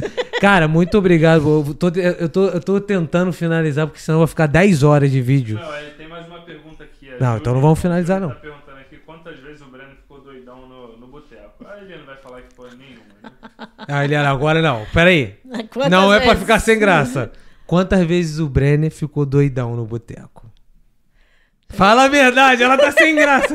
Olha lá a cara dele. Eu acho que não lembro o Brenner. Brenner, ela tá olhando pro Brenner pra se pedir autorização. Fala ou não fala? Não. Porra, Vocês uma vez pelo menos não você lembro. lembra. Eliane. Eu juro, não lembro. A esposa, de- a esposa dele não vai ficar bolada, não, cara. Nem sei. Olha lá, ele tá nervoso, ele tá nervoso. Doidão boteco. Aí, quem fez essa pergunta? Quem fez essa A pergunta? Júlia, a Júlia. Júlio. Ai, Júlio, muito obrigado. Você fez o meu dia mais feliz. O Brenner tá muito sem graça aqui atrás. Não, sério, eu não lembro do Brenner, assim. Não lembro. Ah, eu acho que na, na Copa, na penúltima Ah, Copa na do Mundo. Copa, pode ser, é verdade. Tá vendo? Ô, Júlio, ele só, ela só vai responder o que o Brenner responder. entendeu? Não tem, entendeu? Sabe o que eu vou fazer agora? A gente vai marcar de ir no boteco. Tu vai ficar doidão, pai. Vou te deixar doidão. Vamos gravar, vamos filmar dessa vez. Vamos filmar, vamos filmar ele caindo na mentira. Porque é responsabilidade sua. É. Não vai, eu vou deixar ele doidão antes de ir, mas tu vai chegar lá na disciplina. Não, é isso, galera. É, quer fazer. Tem mais alguma coisa pra gente falar do boteco em relação à promoção? Alguma coisa que você gostaria que de gente- falar? A gente falou bastante. A gente Vamos falou lá, bastante. Galera, vem, faz pedido, Uber Eats, É isso. Skip the. Tá em todas as plataformas de Então, entrega? a gente tá é, Instagram, Boteco Brasil, Canadá, Manda Facebook. direct também? Funciona se mandar um direct no O que que é Instagram? direct? É aquela mensagem que vai pro Instagram. Tem- Tem uma galera que responde ou não? É Mais pelo. Sim, sim, Tá, manda. A gente, a gente responde. Tá? A gente vende de qualquer coisa, irmão. Vende mandar carta, a gente responde. Pode mandar carta. Pode gente mandar carta. É isso, então. Obrigada. Obrigado pela presença, tamo junto, Eliane Trovo, Boteco Brasil, só vou falar do patrocinador. É, de novo, galera, Dia das Mães amanhã, além de ir no Boteco Brasil, Eu você legal. vai, você vai ganhar os 50% de desconto no, na sobremesa, que é só pro mês de maio, não vem com historinha depois. Então apresenta lá, inscrito, sem causado, já ganha 50%, 50% de desconto. E agora a gente tá com o patrocinador Pratas da Rio, então você que quer comprar um presente pra tua mãe, pro teu pai, pra pessoa que você ama, pra tua namorada, pra sua amante, talvez também tá precisando de um presente, tu vai lá, cara, compra uma prata, um anelzinho, um cordãozinho, já vai lá, já segue no Instagram, Pratas da Ria, arroba Pratas da Ria, e vai estar fechado com uma pratinha 925. Tamo junto? Pratas da Ria, Instagram, é só contactar, mandar o direct, tá? Tamo junto então, sem causar podcast. Muito obrigado, Eliana. Valeu, Obrigada a vocês. E é isso, galera. Vai, vou, vou cortar aqui, vou contar até três, vai fechar pra logo. E um, dois, três, vale.